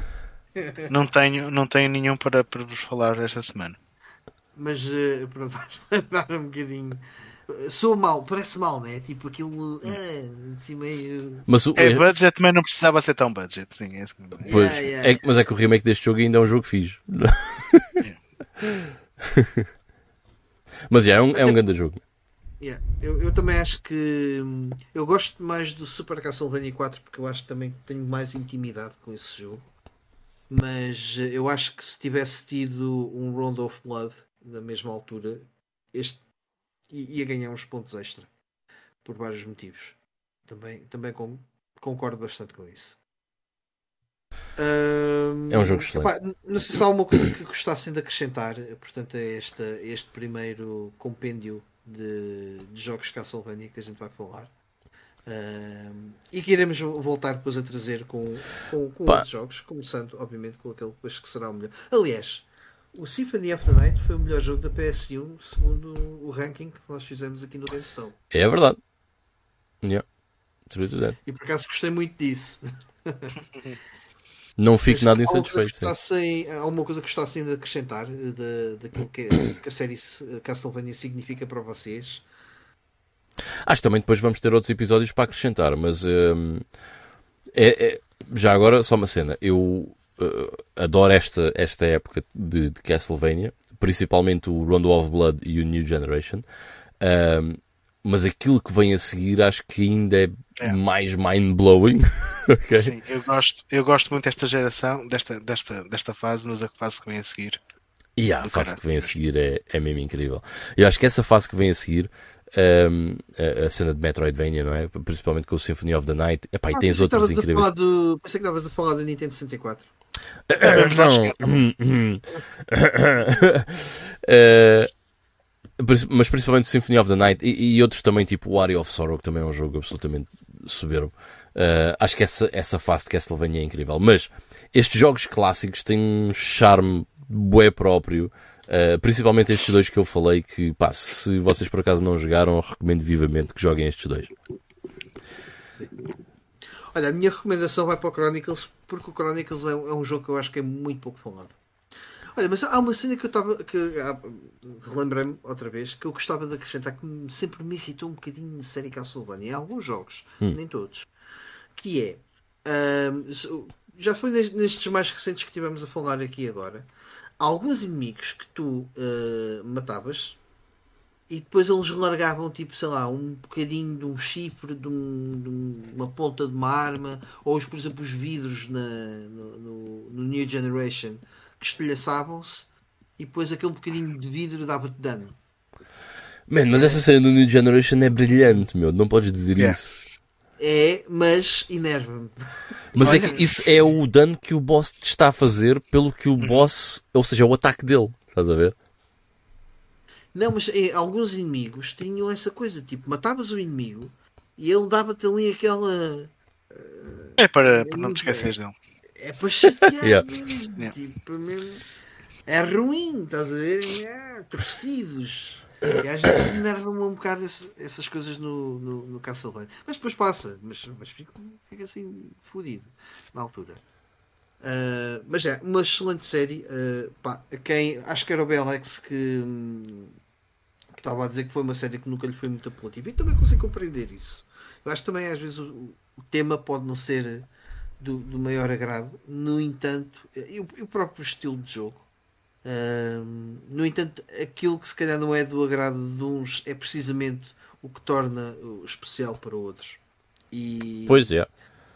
E, e, e, sinto que. E aliás, eu quando comecei. Eu, o Castlevania para mim, como disse, foi o Super Castlevania 4 que, que me fez conhecer e apaixonar pela série.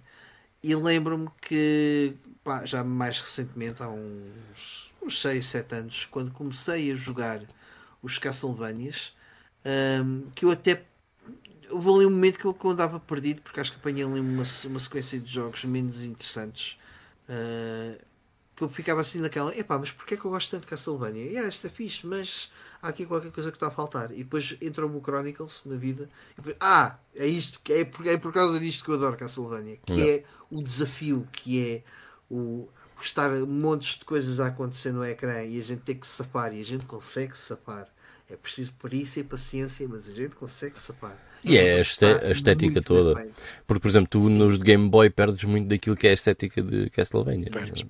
Ah, e este, este o Round of Blood, aqui a ver as imagens, man, tu, tu vês isto, tu, tu, sentes que este, este Belmont é um, é um super-herói, quase, não é? É um, é um action figure, uma, uma figura de ação, vá, né? De cheio de estilo, gajo sapa-se é mesmo. Já agora, por acaso, se, se tivesse de dizer uma personagem favorita de Castlevania, eu acho que escolhi o Richter Belmont.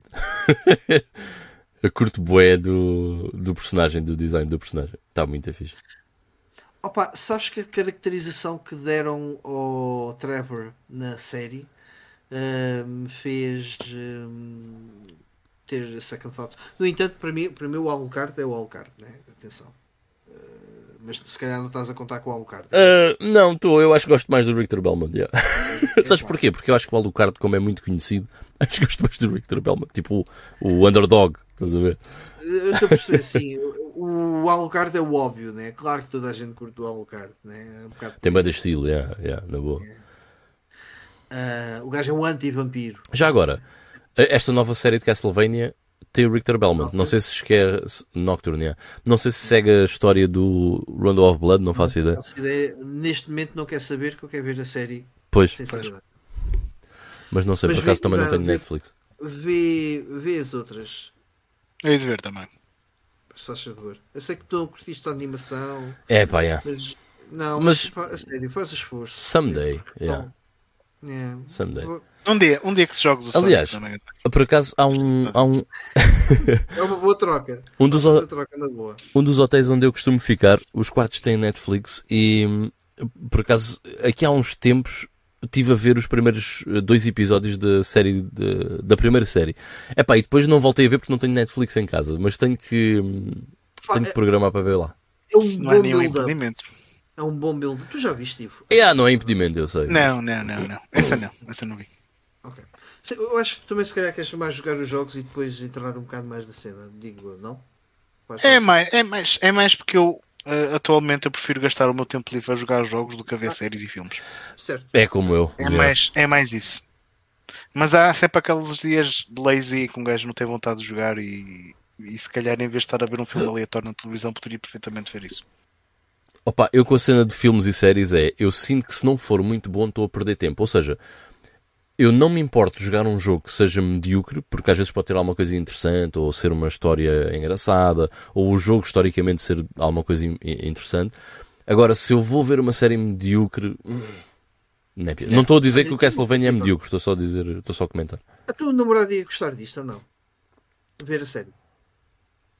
Não sei. Tenho as minhas dúvidas. Ok. Fica, fica Posso experimentar, uma, é. Fica uma cena para tu pensares. Que assim tens um motivo, estás a ver com alguém e. Sim. Yeah. Ok? Pronto. Então, olha, vamos dar por terminado, eh, até porque já se vai fazendo tarde e não queremos repetir aquilo que temos feito nos últimos episódios, por favor. Eh, vamos então ao, ao, ao- ao Playing Now. Eh, se não se importa, eu gostava de ir já primeiro porque vai ser muito. Carrega. Um, nem precisas meter aí eh, imagens de, de- daquilo que vou falar. Pode ser Ok. as nossas cartas larocas. Um, o- joga- eh, avancei mais um bocadinho no Okami e já devo estar na fase final do, do, do Onimusha 3. No Opa! Onimusha 3 não, o Onimusha 3 eu, eu, eu, eu- eu- já no 2 eu também prefiro bué fazer isso que é aqueles desafios. Há um personagem no Onimusha 3 que é tipo um, um, um gajo com bigodes que desce como se fosse uma aranha, tipo como se fosse uma teia, Hum. e depois eh, leva-te a um realm que é tipo. Ah, sei, sei, Sim. sei, sei, já sei o que estás a falar. Ah, epá, aquilo é um bocado viciante para mim. eu- Porque o Onimusha 3, ah, eu, eu, eu acho que dos, do- dos três jogos é aquele que mais abusa em, em timings e. Como é que se diz? ah, deflection. ah, como é que se. Agora estou a falhar. Os Parry. palavras, os parries. Ah, que mais abusa nos parries para tu conseguires fazer os ataques ah, especiais. E aquilo puxa-te bué para isso, porque às vezes o- o- os inimigos são tantos que tu tens que safar dali de alguma maneira Depois tens. e é dessa forma. Ahm, e acho que a forma, aquilo que fazem com as, com as três armas dos três eh, dos dois personagens, aliás, aliás, por acaso são três personagens eh, jogáveis. É, é- é muito interessante, é muito interessante. Eu, tenho, eu acho que perdi mais tempo que o que via nesse, nesses desafios. Mas eh, já estou mesmo nessa, nessa fase final. Eu passo semana garantidamente. Tenho, tenho o jogo finalizado e é, é dar um feedback mais completo. O que eu queria falar eh, tenho nem foi eh, nem teve a ver com este episódio mas ahm, como tenho a minha miúda pequenina doente aqui em casa eu prefiro estar a jogar estes jogos tanto o Okami como o Animusha mais sossegado eh, sem ser interrompido mas às vezes estou aqui na sala e ela tem brincado muito com, com os brinquedos e eu em vez de estar no telemóvel no sofá ou, ou estar ali a fazer companhia ou ver alguma coisa na televisão tenho pegado eh, e jogado Castlevania Symphony of the Night Epá, e o jogo está tão bom, meu. Eh, eu já joguei, já acabei aquele jogo. mas está a ser tão bom voltar a jogar aquilo, tão bom voltar a, a olhar para aquele mapa e a, a desbloquear todos os bocadinhos do, hum. do, do, jogo e apanhar os power-ups e tudo mais. É um jogo que eu vou assim jogando só de vez em quando, percebes? Sem grande compromisso. Mas está-me a saber boeda bem ter assim uns momentos em pá, sei lá, umas 3 horas, 4 horas de jogo, se calhar, se tanto. Não ao longo desta semana, ao longo das duas semanas, volta e vou pegando nele. Um, e, e temos pá, se puderem, uh, joguem esta versão da PS4, daquela com a Tânia que eu, que eu te falei, uh, e por isso é que disse para estar com atenção ao, ao meu Play não. Eu acho que acrescenta coisas que não tinha na versão original da PlayStation. Estás a falar do, da Requiem? Sim, eu pelo menos não me recordo de alguns pontos e alguns caminhos, ou então já, já passou demasiado tempo desde que joguei o jogo. Uh, e, e, basicamente há partes que eu tenho esquecidas. Uh, mas parece que, acrescenta ali algumas coisas que o jogo não tinha, originais. Não sei se tem ali um, tem, se é um mix de, de versões entre o que foi lançado para a Sega Saturn ou entre o que foi lançado entre regiões. ah, é capaz de ter conteúdo adicional da Saturn. Yeah. Dá para é jogar com a Maria ou não? Ah, apanhei a Maria, sim, mas eu não estou a jogar com ela. Só se... Mas no apanhei a Maria duas vezes ou três. Não, ok, não, mas o da Saturn, quando fazes New Game, ele deixa de escolher um dos três personagens. Podes jogar com o Richter, com o Alucard sim, e com a Maria. Não, não, não podia ser isso. Não acabei, eu não acabei o jogo, atenção, ainda não acabei. Estou, estou só mesmo a despertar do, do Sim, jogo. não, mas o da Saturn deixa de jogar logo. Simplesmente okay. New Game de. Mas. Um, acho que não, acho que essa versão não traz o conteúdo da Saturn, mas I might be mistaken. Já agora só uma cena. Uh, o castelo, uh, spoiler alert, não é 100%. não sei se sabes isso. É 101% ou é 110%, uma coisa assim do género. Ok. Ok, tem algumas áreas secretas, ou seja, os 100% não é o castelo todo. Uh, já não me lembro se é 101, se é 110, mas é uma cena assim desse género. Um, e o Symphony of the Night só tem um defeito. Sabes qual é? É não ter New Game Plus. Porquê é que eu digo isto? Porque tu chegas ao fim do, do Symphony of the Night e se tu fizeres tudo, vais apanhar uma espada que eu agora o nome não me recordo, mas que é super OP, é uma cena ridícula. Tu matas o Drácula com aquilo na boa. Uh, e eu gostava bem de recomeçar o jogo com aquela arma, acho que era bem louco. E o jogo não te dá a opção de fazeres New Game Plus. E porque também já tens a armadura do, do Alucard. Uh, que uh, podes cheatar também, também podes uh, ter a, a, armadura do Alucard ao início, mas depois também perde um bocado a piada. Mas gostava de ter um New Game Plus para ter essas armas todas e começar o jogo do, do início. É a única coisa que eu acho que o Symphony of the Night não tem que eu gostava que tivesse, mas de resto. O New, o New Game Plus ainda não era uma cena também na altura em que ele saiu. É, yeah, yeah. se percebe. yeah. Um, e para acabar, não é jogos, é, é, um filme que vi esta, esta semana. Que por acaso está, está, há muitos jogos baseados neste filme. Vi o Alien Covenant. Uh, ontem com, uh, com a Ana. Adoraste? Uh, não. Eu sei, I know. I, I feel your pain. É uma, é uma série. E atenção, este, este filme até. Eu, eu vi o Prometheus também há pouco tempo. O Prometheus até está engraçado. Eu adorei o Prometheus, man. E a questão é, este, este filme, este filme nota-se que quis ser mesmo um bom filme de Alien. Este, este Covenant. Eu não sei yeah. o que é que se passou ali naquele filme. O filme é confuso. Porque yeah. o filme parece querer focar-se nos sintéticos, nos dois sintéticos, no David e no Walter. E eu acho que isso era brilhante. Ou seja, e, esta, ou seja essa dualidade destes dois sintéticos ser a, a, estrela principal do filme e tudo o resto ser secundário, incluindo os aliens e, e perdeu-se ali. Acho que isto é muita coisa e perdeu-se muito. Pá, Mas o, é... mesmo, mesmo o Prometheus, eu estava com uma expectativa tão grande e eu achei que também, a primeira vez que o vi, também achei que ele valia qualquer coisa que se perdeu pelo meio. Mas o resultado final, para mim, ainda foi um bom filme. O Covenant Sim. ficou uns furos valentes abaixo. E foi ver ambos ao cinema. E eu com o Covenant fiquei desiludido. Percebo-te, percebo-te. Yeah. E eu, a tua, aquela, e a parte final que querem te dar a entender uma cena para depois ser a outra. Man, aquilo é. Tá... Vê lá, a, Ana disse. Ana, hoje estávamos a falar sobre o filme. E, e ela fez este comentário. Epá, eu não sei se já vi este filme, ou já vi este filme, ou é ele, ou é ele extremamente previsível. Que, não, yeah. Ah, eu, eu, eu até vou dizer isto porque eu acho que isto nem, nem, nem, é spoiler. Há ali uma, uma, uma parte uh, no, no, no, mais ou menos no fim do, do filme em que os sintéticos uh, defrontam-se um contra o outro. E há uma cena que depois é cortada uh, e o, aparece o sintético outra vez. Os sintéticos são iguais, portanto, são, não é bem clones, mas aquilo são modelos. Uh, e são, o ator é o mesmo. E ou seja, o sintético reaparece e dá, aparece como o bom, o sintético bom, o Walter. Man, é, aquilo é óbvio que é o David. É o óbvio, tipo, a milhas de distância. Claro que é o David. Toda a cena, como foi construída, é para dar a entender que o que sobreviveu foi o que não. Ou, ou seja, o que, o que voltou à nave é aquele que não deveria ter voltado à nave. Yeah. E depois, no fim, na última cena, é, aquilo era mesmo só esperar, vá lá, uh, desmascara-te lá, que não vale a pena, que já está claro, percebes? Aquilo, yeah. e, e, para quem está a ver, é ofensivo. eu, eu senti-me ofendido a ver aquele filme. Tipo, foda-se, a sério, meu. E é uma pena porque o, a, Alien é, um, é, uma série de filmes, é uma, é uma, uma série de cultura pop, para todos os efeitos, porque eh, em termos de jogos e tudo mais, que tem experiências tão boas e depois tão más e perde-se. É uma pena. Pronto, era só esse o comentário. É uma série de altos e baixos, completamente, sim. É. E já agora, no que toca a filmes, os que valem a pena para mim é o Oitavo Passageiro, é o melhor de todos, ainda, para, uhum. para já. O, o Aliens é uhum. excelente pela mudança drástica que fazem ao filme. Que, aliás, o realizador é, é outro, é o James Cameron. O, o Aliens é um excelente filme de ação dos anos 80. Yeah. É, é não, e a forma como pegam do primeiro para o segundo e, e, e fazem uma coisa tão. Faz todo sentido. Encaixa bem. Sentido. Mas eu gosto muito mais do primeiro. Sim, sim, sem dúvida.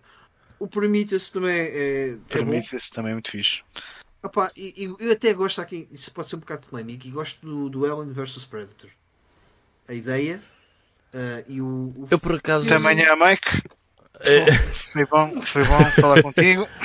Não gostaste do Alien vs Predator? Não, mas eu sei não. Que, não, mas eu até curti. Eu por acaso já nem de... considero isso Alien. Já, yeah, aquilo já é para mim é não canónico, é uma cena um bocado estranha. Mas, é mas, é canónico, mas eu gosto, gosto da cena. Para já, acho que é, um bom, é uma boa mistura. Mas, mas o 2 o dois consegue ser muito pior. Não, o 2 é horrível, esquece. O 2 uh, também é, é o outro que é ofensivo. Pá, eu para mim, Alien é Alien 1, 2 e 3. That's it. o Prometheus é fixe, Pá, o 3 eu... é uma cena diferente, mas não, não é um mau filme. O Prometheus também é fixe. É o 3 fixe. foi o primeiro que eu vi, tinha em cassete quando era miúdo, via bué da vezes e adoro o 3. Eu sei, é, não é. Eu, hoje em dia, se o vir, eu percebo a crítica que, que fazem ao filme, mas ainda assim a minha nostalgia mete-o como um é, filme tem um valor mais nostálgico do que propriamente. Uh, mas a última vez que eu vi o filme, e não foi assim há tanto tempo, foi para aí o ano passado. Uh, yeah, foi o ano passado, olha, nesta altura do, do Halloween. Ainda acho que é um filme muito fixe. Eu gostei bem de ver é um o filme. Fixe. Eu não me desgostei. Yeah. Mas para mim os dois primeiros são, são de longe melhores, sim, claro. E o Prometheus yeah. também é um bom filme. Um, olha, quer, quer ir ao Playing Now do João Marques? Ou, ou olha, uh, por acaso queria ir ao Playing Now do João Marques porque ele disse que hoje traz uma coisa nova. Persona 4 Golden. Man, estás preso, estás lixado. Uh, é o que dá a meter-te nesses jogos, mano. Quando fores ao Persona 5 vais andar no main playing now também durante uma data de tempo. Uh, aqui o Mike foi 3 meses. Não, não, o jogo. O João, confirma mas Ah, o João já tinha jogado o 5. Já, já, já. Ok, já ok. Ok, ok. Ele, ele, agora tem que jogar o Persona 5. Como é que é? Uh, não, o Golden. Uh, Persona 5. Uh, Royal. Royal, é isso. O outro aqui era o Royal. Pronto. Yeah. Ah, então se já jogaste o 5, pronto, já. Estás a andar para trás, ok, estás como eu. Uh, ele diz, no entanto, já vai na parte final, mais uma semana ou outra, e isto está feito, pode não parecer, mas estou a gostar bastante. Man, uh, se não gostasses, havia alguma coisa muito estranha, meu, porque o Persona 4 é incrível. Uh, tu jogaste os Personas, Ivo? Ainda não. Ok. okay. Mike, é o próximo para ti, meu. Tens que. E tu já o tens aí. Já queres o Sonic, queres o Persona, queres o Yakuza. Ah, é, é muito fácil. O Sonic, o, o Sonic, Sonic é uma hora. uma tarde para ti. Mano. Yeah, meu. Yeah. Eu não sei, eu não, tu não precisas de jogar os Sonics todos. Se tu jogares os da Mega Drive e podes dispensar o Sonic Spinball, eu já fico contente e não te vou pedir para jogar mais nenhum. Talvez o CD. cada vez mais. O Sonic Spinball é engraçado. Já, já, já estive a experimentar. Uh... Sim, mas se quiseres terminar o Sonic Spinball, uma coisa é tu experimentar o Sonic Spinball. Se quiseres terminar o Sonic Spinball é outra coisa diferente. Okay, okay. Uh, ele, olha, o João Marcos disse uma coisa muito interessante uh, e que eu concordo. Ele diz que a primeira metade da história, isto do Persona 4, é muito monótona, mas isto fica uh, bastante interessante agora, mais perto do final. O que segura o jogo são os personagens. E, e, e, o que o João está a dizer é verdade. O início da história prende, né? E tu ficas muito curioso com o que é que vai acontecer. Mas depois realmente há ali um período na história do Persona 4 onde não está a acontecer nada de mais naquele que é a trama principal. Vai aparecendo uma coisa ou outra, mas é mais aquela cena de passar os dias, ires à escola. Mas os personagens do, do Persona 4, man, são espetaculares. São mesmo muito fixe. Mas, e depois há uma, uma, série de atividades que, que acontecem. Epá, é, Excelente. Mas sabes que tem que ser, eu acho que também nestes, nestes jogos uma pessoa também tem que abra eh, tentar abraçar um bocadinho aquilo que o jogo está a tentar uh, passar para ti. Porque há tanta coisa a ser explicada. Porque não, o jogo tenta ser uh, como é que se diz? Tenta ser simpático para quem nunca entrou na série. E está a entrar na série pela primeira vez uh -huh. no terceiro episódio. E há muita coisa a ser explicada. Uh, aquela, as mecânicas dos demónios e como interages com eles. E há muito para explicar é verdade. Sim, eu, eu, senti isso no 5, percebes? O 5, se bem que eu acho que o 5 até foi muito bem sucedido na forma como tu vai introduzindo as coisas e não, não achei uma seca, percebes? Não sei que. É, pá, não, mas, mas o 4 também não. E o 4 nessa, nessa parte nem é bem isso. Mas um, há uma parte do 4 em que realmente uh, perde-se um pouco a história principal. Não, ou seja, não. Não é que se perde, não é que se perca, é. Uh, fica quase em pause. Estás a ver? Uh, e depois está tudo, outra, muitas outras coisas a acontecer. A cena é que essas coisas são tão engraçadas Opa, esquece. Tu, eu lembro-me de chegar ao fim do Persona 4, um, ehm, já uns bons, bons, bons anos atrás. E lembro-me de chegar ao fim do Persona 4. Man, já foi para aí há uns 10 anos. Agora que estou a pensar sobre isso, eu ainda estava na faculdade. Estava no último ano de faculdade e hum, estava a trabalhar. E trabalhava, ou seja, ia para a faculdade de manhã e depois eu trabalhava uh, durante a tarde.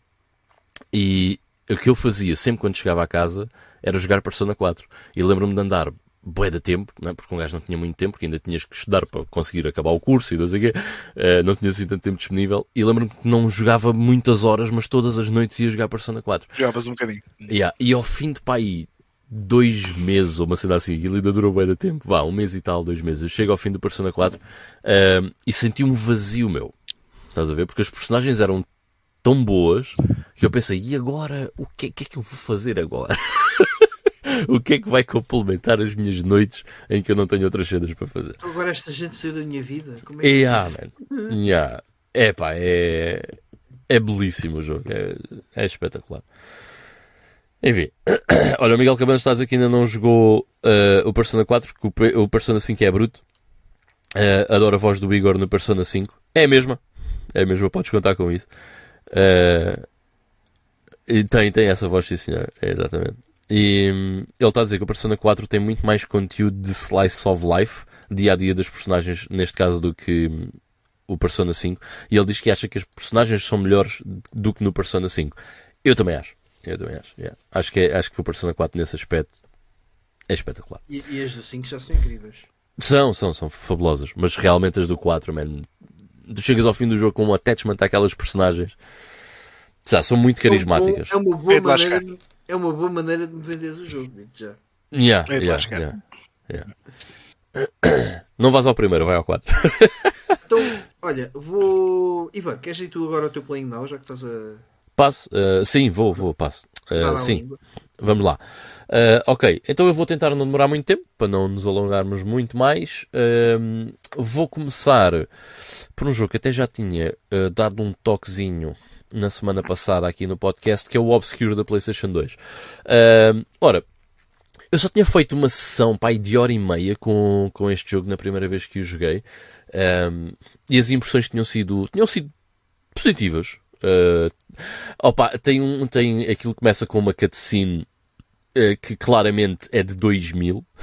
o jogo não é de 2000, estou a brincar, mas é, é, é, começa com. A intro é tipo tem uma música punk, aquele college punk americano, típico americano. Cenas tipo Sum 41 e Yeah, Blink-182. Yeah, Blink 182, Offspring, esse tipo de cenas assim.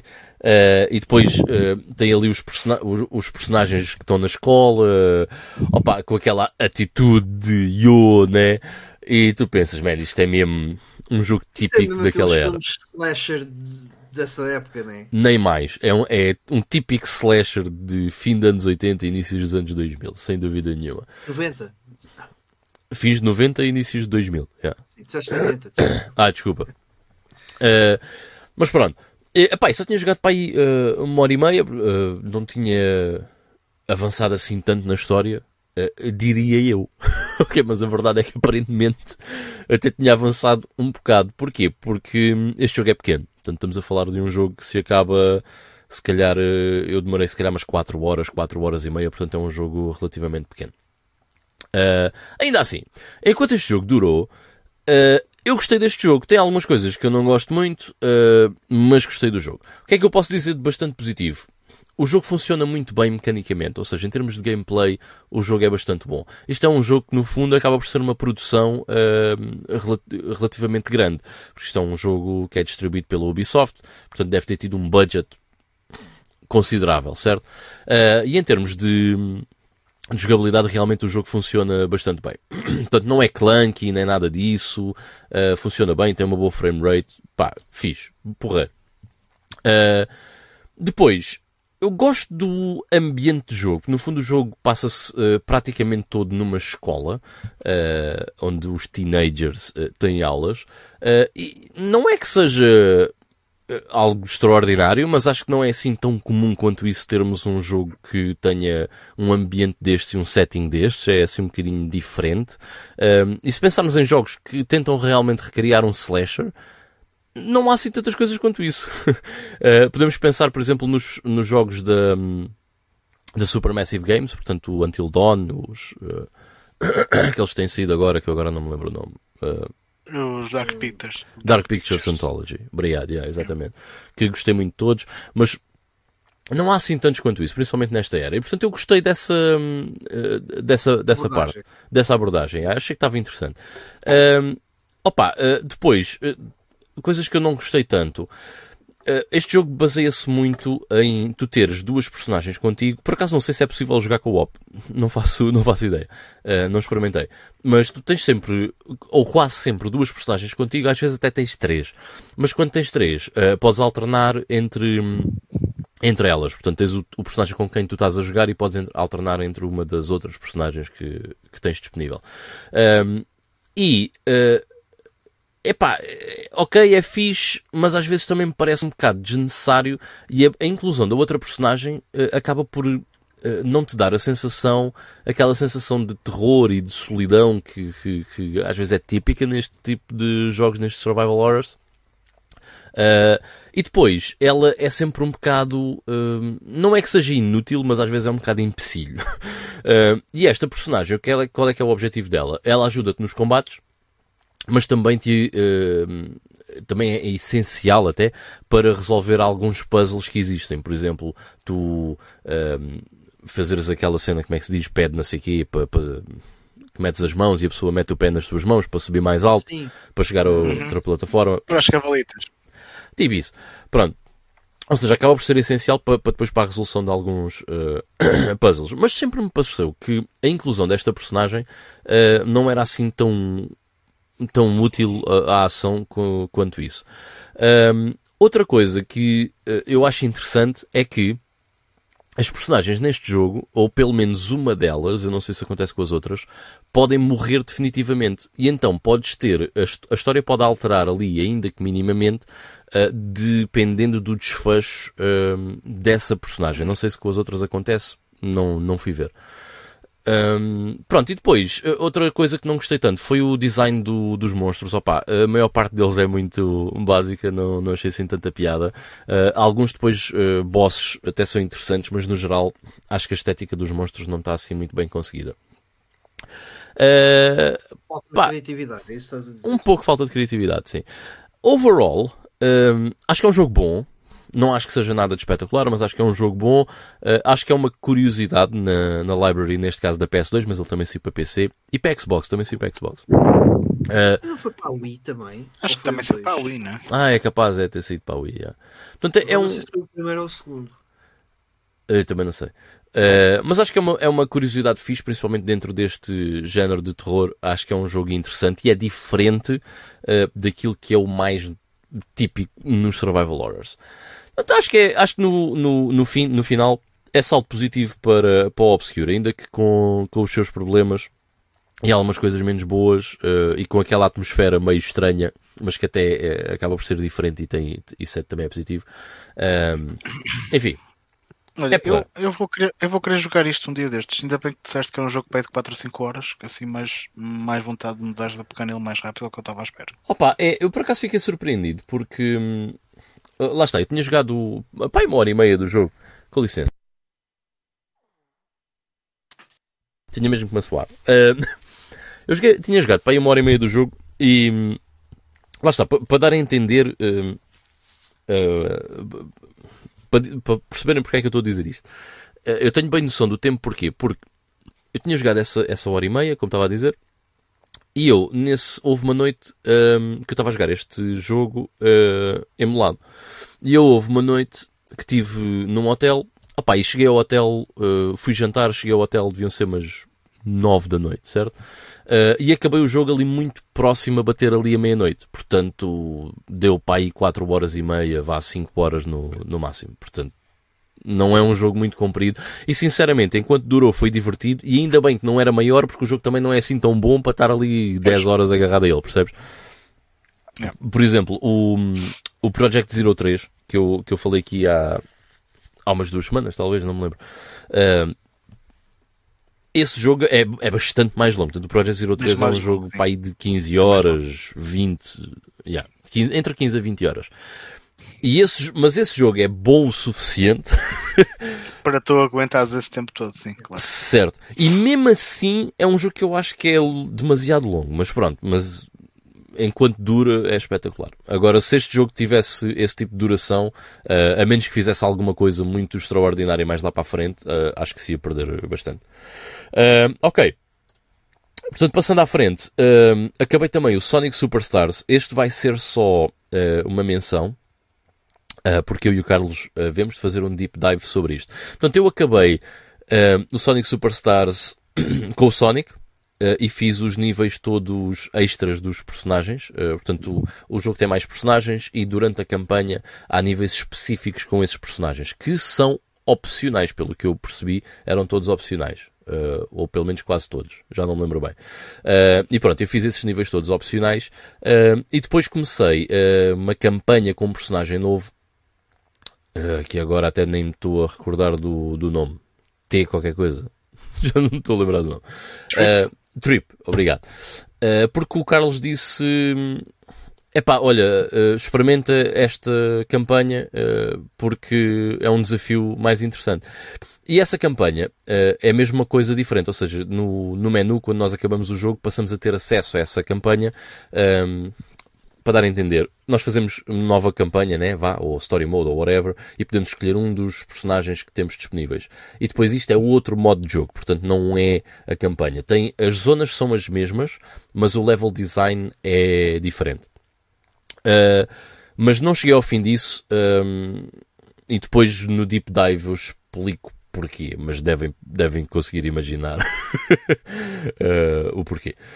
Um, mas pronto, uh, Sonic Superstars, portanto está feito. Depois, o que é que eu passei? O que é que eu fiz? Passei para o jogo superior, certo? Portanto, eu já tinha jogado um, o primeiro mundo do Mario Wonder e tinha ficado absolutamente rendido. Uh, e entretanto, uh, acabei o Sonic Superstars, fui continuar o Mario Wonder uh, e vou no quarto mundo. Uh, como eu disse há bocado, eu acho que são sete mundos, uh, portanto ainda tenho algumas coisas para jogar. não me vou também adiantar muito sobre este, porque também devemos fazer um deep dive sobre isto, eu e o Carlos, porque ele também comprou o jogo um, ehm, e, e, deve estar a jogá-lo neste momento, portanto uhum. havemos de falar mais sobre isto no deep dive. Mas eu este aqui não vou esconder que estou absolutamente rendido ao Mario Wonder. Eu acho que este jogo é soberbo. Ok? É o jogo do ano para ti. É pá, eu já pensei sobre isso. Yeah. Eu não sei se não gosto mais disto do que do Tears of the Kingdom. E se calhar hum, há pessoal que vai criticar bem isso, mas este jogo é incrível. Olha que eu acho que não. Este jogo é incrível. Olha que eu acho que não. Isto dando muitos spoilers para o Deep Dive, né? mas até agora este jogo está a ser absolutamente soberbo. Está a ser mesmo Fixe. espetacular. Uh, o nível de criatividade da Nintendo é. Opa, não tem, não tem, não há nada igual. Não há nada igual. Vamos ter um jogo a superar o Duke Nukem 3D, queres ver? se calhar, olha, se calhar. um, enfim, é, é, lá está, Nintendo, man. É, é outro mundo, certo? Uh, Pá, tu nunca seguiste muito futebol, uh, mas houve ali uma altura Hum. em que tiveste uma equipa de futebol que, que até metia nojo a jogar a bola, que era o Barcelona, com o do Guardiola, aquela turma do Guardiola. Sim. O Eto'o, os Messis, eh, enfim. Os gajos metiam nojo, tipo aquele tiki-taka. E acho que este jogo, não sei se não faz o mesmo, não? Uh, de meter nojo, man. Tão bom que até mete nojo, tipo, foda-se, Deixa-me só- gajo- isto não, isto não, esquece, isto não é videojogo, isto tem que estar noutra categoria, que se que é injusto para todos os outros jogos, não. Eu vou, pôr- eu vou pôr-te as coisas assim. O Sonic Superstars não é um mau jogo, não é um mau platformer, estás a ver? É. It's fine. Mas é que não tem nada a ver, mano. estamos a falar, estamos a falar, imagina, do Barcelona eh, comparado, sei lá, com o Gil Vicente, uma cena assim do género, estás a perceber? É. Mano, é. É, é, é, é incrível, mano. A Nintendo realmente é. eh, Jogos, estes jogos da Nintendo são mesmo.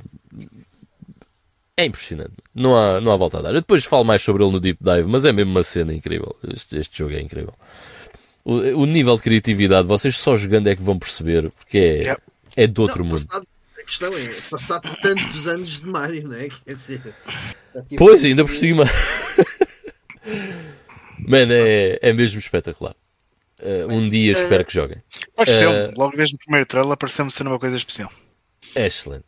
Olha, eh, uma coisa, já agora só um último comentário. Um, eu não gosto muito dos New Super Mario Brothers, ok? Eh, e para ser sincero, eu até considero os New Super Mario Brothers eh, tipo um spin-off da, da série Super Mario. Eu não considero aquilo canónico, ok? Eh, este jogo, para mim, é o verdadeiro sucessor de Mario em 2D, man. ok? Ou seja, estamos a falar do quê? Sucessor ehm, Para Mario World. ao Mario World, yeah, exatamente. Vá, se excluirmos então o Mario World 2, eh, é mesmo um sucessor eh, ao Mario World. E que É, o Mario- sucessor, man. E que O Mario sucessor. World 2 não existe. existe Sim, o sim, sim. Island. É o Yoshi's Island. Yeah, fine, I get it. Yeah. Eh, por acaso É a nu- mesma coisa nunca que o o Super joguei. Mario Land 3 também não existe. Existe o Wario Land. ok? Certo, yeah. Eh, por acaso é um jogo que eu tenho que jogar mais tarde ou mais cedo, não- ainda não joguei.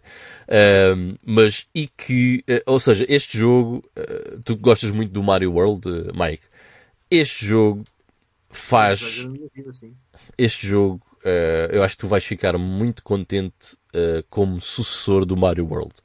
Yeah. Enfim, E olha, eu, gostei, eu gostei dos New Super Mario Brothers. O da DS, mais ou menos, sempre fixe. Mas o da Wii, eu gostei muito. Yeah. Ivo. Mas este eh, parece mais fixe. Do meu lado, Sim, opá, ah, ok. Eh, acaba assim, com isto. Não, mas vou, vou, ser, vou ser super rápido. Esta semana, exceto o último jogo, eh, esta semana eh, joguei, não joguei assim tanto tempo quanto isso, ainda consegui acabar três jogos. Ahm, este fim de semana nada fiz, eh, mas do que joguei, então, olha, terminei o Super Bonk 2 eh, para a Super Nintendo. Aliás, este jogo sai apenas para a Super eh, Famicom. Ahm, já é o último jogo da série Bonk uh, que foi lançado, uh, sem contar com eventuais compilações e remakes que, que se acabaram por sair anos mais tarde. Sei, e eu- Porque eu, eu era para ter feito esse comentário no, no episódio passado e não fiz. Isto- isto- este gajo é o Krillin, não é? Não é o Krillin, não. É, só, um- é um gajo careca também. E que absurdo. Mas não é o Não, Krillin. mas não parece o Krillin. Parece. esse comentário agora era do estilo: Olha ali o Ivo, é o Krillin, não é o gajo. Epá, senti-me senti ofendido. Epá, Senti-me ofendido. Não é por ser careca. É tem, uh, o- o- tem roupa vermelha também, como uh, o, o, o fato de treino dos gajos. E o, o olhar é o mesmo, também tem ali Yeah. aquele, aquela cena cor de pele. Uh, mas não, não, não tem nada a ver. Isto é a personagem. Tu, tu jogaste amiga, se calhar jogaste primeiro. Que saiu cá como Não, não BC sei. Kid. Para aí. Não? Ok. Não passou. Tranquilo. Mas pronto. Eu, eu já tinha gostado muito do Super Bonk 1, que já tinha falado cá a última vez que cá vim. Uh, achei que a transição da PC Engine para a Super Nintendo foi uma cena muito fixe. Neste aqui, uh, pá, os gajos conseguiram fazer uma cena ainda melhor, na minha opinião. Pá, o jogo continua graficamente incrível, uh, super colorido, e apesar de ter na mesma alguma variedade de cenários e tal, tudo tem um, um look tipo Flintstones, estás a ver? A cena pré-história, me- mesmo que seja cidades, mesmo que estejas a explorar cidades ou, ou, ou comboios ou whatever, tudo tipo, parece tudo feito de pedra. Enquanto que nos anteriores às vezes tinhas ali coisas um bocado esquisitas que não encaixavam muito naquele mundo pré-histórico, eh, como eles conseguiram encaixar aqui. Ah, e depois tam No prehistoric. Não sei se tens noção. também. Ah, Houve ali uma altura na- nos anos 80, 90 em que saíram bué de plataformas da, da pré-história. Este, este foi mais um. Esta série foi mais Chuck um. Rock também. Chuck Rock, uh, Prehistoric, o, o outro da Data East. Agora me está a esquecer. Eh, and Mac. Joe Mac. Mac. Yeah, exatamente. Yeah. E tiveste, tiveste aquele BC Racers também. Que... Faz parte do universo do Chuck Rock. Esse. Ah, faz parte? Olha, não sabia. É, do, é da Core Design também. Ah, ok. Mas pronto, este pronto, para além de ter os gráficos bonitos, eles aqui também mudaram completamente o sistema de power-ups. Uh, tens na mesma tens na mesma vários pedacinhos de carne que vais poder comer e doces e não sei o quê. Agora tens é muito mais transformações diferentes que tu podes uh, conseguir uh, ter, cada uma delas com habilidades específicas e os níveis também estão cheios de caminhos secretos e conteúdos. Uh, bué de níveis de bónus diferentes também podes uh, conseguir uh, desbloquear e jogar entre níveis também. Pá, e tá, tá um- acho que está um jogo de plataformas muito bem conseguido. Já sai muito tarde na- no ciclo de vida da Super Nintendo e acabou por se ficar apenas no Japão por causa disso. Portanto, é uma plataforma muito porreirinho da Hudson e da Red. Avançando para a Mega Drive, uh, joguei o Hellfire, que é mais um daqueles uh, shmups uh, da tua plan. Uh, chegaste a jogar este, Ivan? Não, ainda não. aquela compilação. Só joguei o Fire Shark e o Truxton. O Truxton, yeah. Pá, eu acho que vais curtir este jogo, mas eh, ele tem uma premissa muito diferente dos outros. É que, tipo, a nível de mecânicas de jogo, tens um botão para disparar a tua arma principal, outro para disparar um special que tem a munição eh, limitada, e depois tens um outro botão para alterar eh, ou a direção tu- onde tu disparas a tua arma principal. E uma cena engraçada que isto tem é que os disparos têm cores diferentes consoante a direção que tu estás a disparar, assim como a própria nave também muda para essa cor, o que te acaba por visualmente também te ajudar para saber qual é que vem a cena que vem a seguir. Portanto, consegues disparar só para, só para a direita, só para a esquerda, eh, simultaneamente para cima e para baixo, ou então nas quatro diagonais. Pronto, e os power-ups que tu vais apanhando, não apanhas armas novas, consegues apanhar power-ups que te aumentam o poder de fogo das armas que tu já tens. Ah, opá, e o jogo, pronto, é um jogo da tua plano, tem alguns picos de dificuldade. Uma das cenas que esta versão tem eh, é a possibilidade de tu ativares um autofire eh, nas opções, o que te dá uma grande ajuda em certas partes, mas vai haver ali alturas em que tu vais mesmo ter que andar ali a alternar entre as várias direções e vais ter mesmo bosses em que, em que vais precisar mesmo de disparar de várias maneiras ao, ao longo do confronto com o boss, portanto até está tá um desafio, está um desafio fixe. Pá, e, e pronto, e tens também aquela cena do, da option, eh, daquele satélite 5 que tu podes, ehm, tu podes também desbloquear e ele andar a voar contigo. A cena é que tu não o controlas, ele simplesmente anda lá pelo ecrã a tentar ir com, a abarroar outras naves eh, inimigas. Também pode ser assim uma cena para te auxiliar. Ok. Uh, yeah, mas é, um- é um jogo fixe, pois a parte da música é brutal. Uh, a cena é, se tu quiseres chegar ao final verdadeiro, sinceramente não, não, não faz. uh, Não vai grande acontecer. diferença. Vai acontecer. Tu tens dois modos de dificuldade: easy ou hard. Ah, ok, é só isso. ok? Ok. Não, é só isso. E para Pensei que chegares ao final tipo- verdadeiro, Tipo Não, Fire para chegares ao final- que tens que jogar 70 vezes. Hum, Ou tipo o Truxton. não, não. Não, não. Para chegares ao final verdadeiro, tens que o terminar um hard, que te vais desbloquear o Oh Yeah, que é o modo ainda mais difícil, e é aí que chegas ao final verdadeiro. Mas não vale a pena. Not worth it, in my opinion, mas podes tentar fazê-lo pelo, pelo desafio. Ih, Duvido, yeah, mas ok. Olha, este, este é um dos primeiros bosses. Acho que te- tens um sub-boss. Este é o boss do, do primeiro nível. Este é mesmo daqueles bosses em que tu tens mesmo que andar ali hum, a usar a cena de contornar os teus disparos, porque tu vais ter que disparar para aquela bolinha que anda ali naquela rotunda. Ah, e aí, portanto, tu vais ter que. Só consegues causar-lhe dano se lhe atingires por aquelas ruazinhas ah, que estamos ali a, a ver no ecrã. Portanto, é uma, é uma cena fixe. Olha, por mera Ah. curiosidade, não sabes se este comando tem suporte para o... Ai, não sabes se este jogo tem suporte para o comando de 6 botões? Tipo... Acho que não. Não, Não, é que eu Assim, lembrei-me disso não- porque podes alterar entre os poderes, ou melhor, não o poder, mas a direção de disparo, né? E uma coisa que o Radiant Silvergun faz muito fixe é que ele mete-te. A cada botão da Saturn é um poder diferente. E então Hum. é muito fácil acesso. Ou seja, se tiveres só com o C, eu já estou a ver que vais ter que carregar tipo 3 vezes para voltar ao outro, ou duas vezes para voltar ao outro. Sim, Né? no B, é no B. Sim, mas é isso, é. Porque este jogo, o comando de 6 botões da Mega Drive sai juntamente com o Street Fighter 2, com o porte de Street Fighter 2 e Ah, talvez yeah. Mortal Kombat também. Sim, este Este jogo deve jogo ser de quê? De 89, sai. 90? Pá, aí de 91, 91. por aí. Até pensei que era mais Portanto, antigo. A versão arcade é capaz de ser mais antiga do que isso. Esta versão do Mega Drive, sinceramente, não sei, mas depois posso ver. Ah, Já agora o, o, o Little Brother está aqui a dizer, eh, primeiro relativamente aos bonks, que, que nunca, nunca jogou os da Super Nintendo, mas tem muito interesse em experimentar. Jogou foi os da PC Engine, PC Engine que são muito bons. Pá, se gostaste da PC Engine, o Little Brother, acho que vais adorar os da Super Nintendo. Que o, o Bonks 3 da PC Engine, eu já achei que a coisa estava a ficar um bocado repetitiva. E quando eles trouxeram a série para a Super Nintendo, para quem gosta de plataformas, acho que, acho que revitalizou por completo a série. Acho que vais, acho que vais gostar dessas versões. Ele estava aqui a referir que o Flintstones da Mega Drive também é um excelente jogo que ninguém fala muito. Eh, Isto por causa de como- Por acaso é bem fixe, man. É, Eu joguei esse jogo há é um pouco tempo e gostei, gostei bem. yeah. Olha, e era um jogo que eu conhecia já desde miúdo, porque uma revista tinha, tinha esse jogo como um dos destaques desse, dessa revista. Eh, e foi sempre aquele jogo que, pá, depois nunca aconteceu jogá-lo. E joguei, eu acho que foi o ano, se não foi o ano passado, foi o ano anterior. Pá, e curti bem, porque acho que é um jogo muito bacana. Olha, eu acabei de descobrir que há um bonk para a GameCube, man. É, é um remake do primeiro. É o remake do primeiro bom que sai para a GameCube e para a PS2. Eu ainda estou assim on the fence se compro esse, esse jogo ou não. Ah, pronto, aqui o Little Brother também falou um bocadinho do Hellfire, que é dos jogos mais difíceis da Mega Drive, mas muito bom mesmo. Pá, eu, eu, eu não sou nenhum sobredotado nisto, ok? Eu joguei com emulação com save states, eu admito. Ah, e mesmo assim há ali partes que, que foi complicado.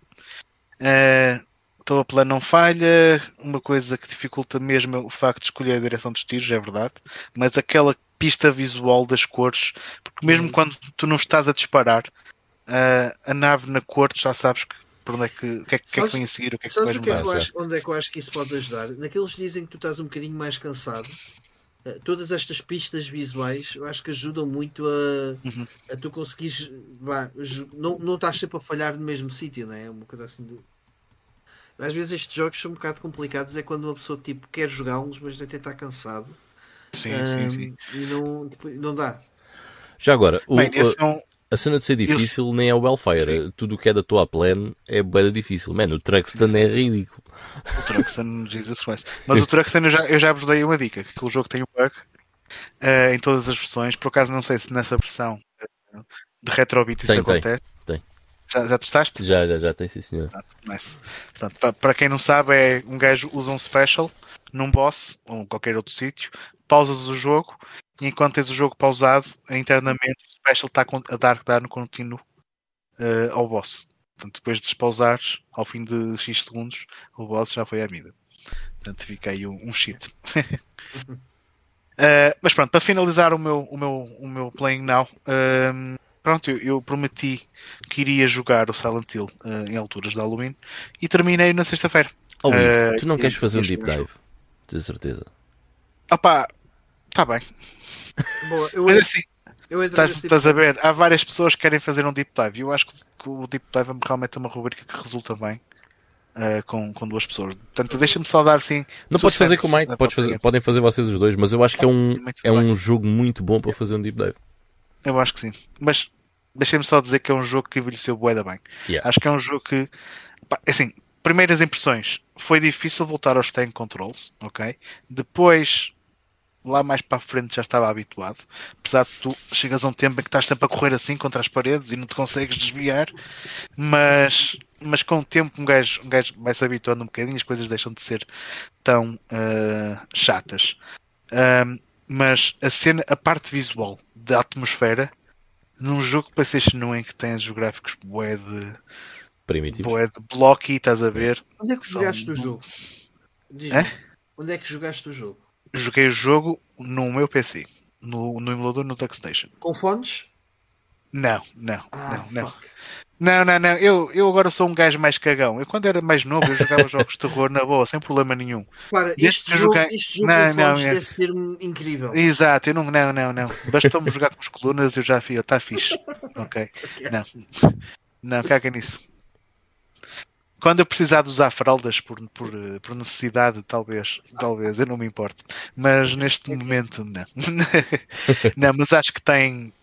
Mano, acho, acho que o jogo, apesar de ser um jogo primitivo a nível de gráficos 3D, assim, que acho que consegue realmente transmitir uma atmosfera de tensão ah, que nenhum outro jogo daquela geração conseguiu. né? Ah, yeah, sem olha, dúvida. O primitivo é uma coisa que não combina com este jogo, lamento. Primitivo, estou a falar gráficos, ok? Certo, e mas, simplesmente. isso são, são os primeiros 15 minutos e depois eh, entra, a cena entra em ti. Sim, Não- sim, é, é é, isso. é. Mas tu percebeste o que eu quiseste. Eu o que eu- o que eu quis dizer. percebi, sim, sim, sim. Pronto, e, e é isso o meu playing now. Fica só a nota que eh, comecei a jogar o Shining Soul eh, da Sega Saturn, eh, mas ainda estou muito no início. Portanto, ver se na próxima semana ou daqui a duas semanas que já, já falo um bocadinho mais dele. Espera aí, Shining Soul da Saturn? Eh, Wisdom. O Shining Soul é da Game Boy. Shining. Wisdom, ok. Olha, curioso, porque tenho ali esse jogo e quero saber a tua opinião. Alright. Olha, o- temos aqui mais um, um Playing Now, deixado pelo Miguel Cabanas. Diz que continua no Mario Wonder. Uh, Continuas bem? Mirage, uh, Forza Motorsport e não joguei uh, nada do tempo atrás. Backlog imenso. Pá, que nesta fase, o- o- eu sei que o Miguel é, é, é uma pessoa que acaba por dar prioridade a jogos mais atuais, portanto, acho que este não é um bom momento para, para tu pensares muito no backlog. Acho que sim, que tá, há coisas muito interessantes a, a serem neste momento. Eu acho que deves, deves, deves dar prioridade a isso. Mas já agora, Miguel, diz, enquanto fazemos aqui as despedidas, se o Mario Wonder é o GOTY deste ano. Ou se o Iban está errado a, a pensar que possa ser tipo o, o jogo do ano. Mas é, é engraçado um gajo estar em 2023 e, e dizermos e os GOTY Contenders são dois jogos da Switch. E yeah. e É graficamente bem engraçado. primitivos, não é? Não, caga nisso, é, é engraçado. Yeah, yeah, yeah, yeah. Lembrei-me outro, de outro meme para o, para o Mario Wonder. Vocês lembram aquele, aquele meme do Dexter, eh, em que aparece, já não me lembro o nome da personagem, que é o Surprise Motherfucker. Não, Surprise, motherfucker. Surprise, o, isso é o, é o Mario Wonder, Yeah. tipo para 2023. Surprise Olha eu aqui de repente, surprise, motherfucker. Olha, o Miguel Cabanas diz que para ele o Game of the Year continua a ser o Zelda Tears of the Kingdom, mas que o Mario Wonder é um jogo fabuloso. It's wonderful, não é? É isso. Por isso é que é Wonder. É assim, no mínimo ele vai ganhar o melhor platformer, estás a ver? Epá, mas ah, sim, está bem, mas isso, eh, isso não, não sei. Bem, não vou fazer comentários, não joguei o jogo. vá. Sim. Ah, bem, vamos então uh, dar froscos, uh, já está já tá mais do que na hora. Uh, dar um agradecimento a, a todos os que estiveram aqui pelo, pelo chat novamente. Tem sido, tem, tem sido semanas incríveis. E ainda esta semana uh, tive, tive uh, na sexta-feira, quando estivemos lá em casa do, do, do, do Pedro para a nossa sessão de DND. Uh, tivemos a falar uh, um bocadinho sobre isso que tem sido, tem sido muito recompensador. Eu fico aqui todos os domingos, cansados ou não. Yeah. Uh, vale muito a pena e é graças ao pessoal que nos tem acompanhado aqui também online. E portanto, e quem, não, quem, quem não nos pode ou não consegue acompanhar uh, em direto, uh, portanto, também pode entrar em contato connosco. Nós gostamos muito de receber as vossas mensagens uh, nas nossas redes sociais, Instagram, Facebook ou. Um, uh, aqui no YouTube, também no, na secção de comentários. Uh, esta semana, uh, creio que não houve nenhum comentário, por acaso não verifiquei o, o, o Instagram. É pá, não vi, se, sinceramente. Se houve comentários para a semana, não se preocupe. Nós fazemos o recap na próxima É semana. isso, Sim. é isso. vamos à nossa caixa dos leitores. Um, e também, obviamente, podem nos ouvir uh, em Apple Podcasts e, e no Spotify. Uh, vocês que estão aqui, obviamente, que já nos ouviram, não escusam de ir lá ouvir-nos outra vez, mas podem sempre recomendar a alguém se acharem que possam gostar aqui do nosso, do nosso programa, deste cantinho chamado The Game Stone. Uh, e faço assim as minhas despedidas. um grande abraço a todos e até o próximo episódio. Tchau, tchau. Bye bye, pessoal. Fiquem bem.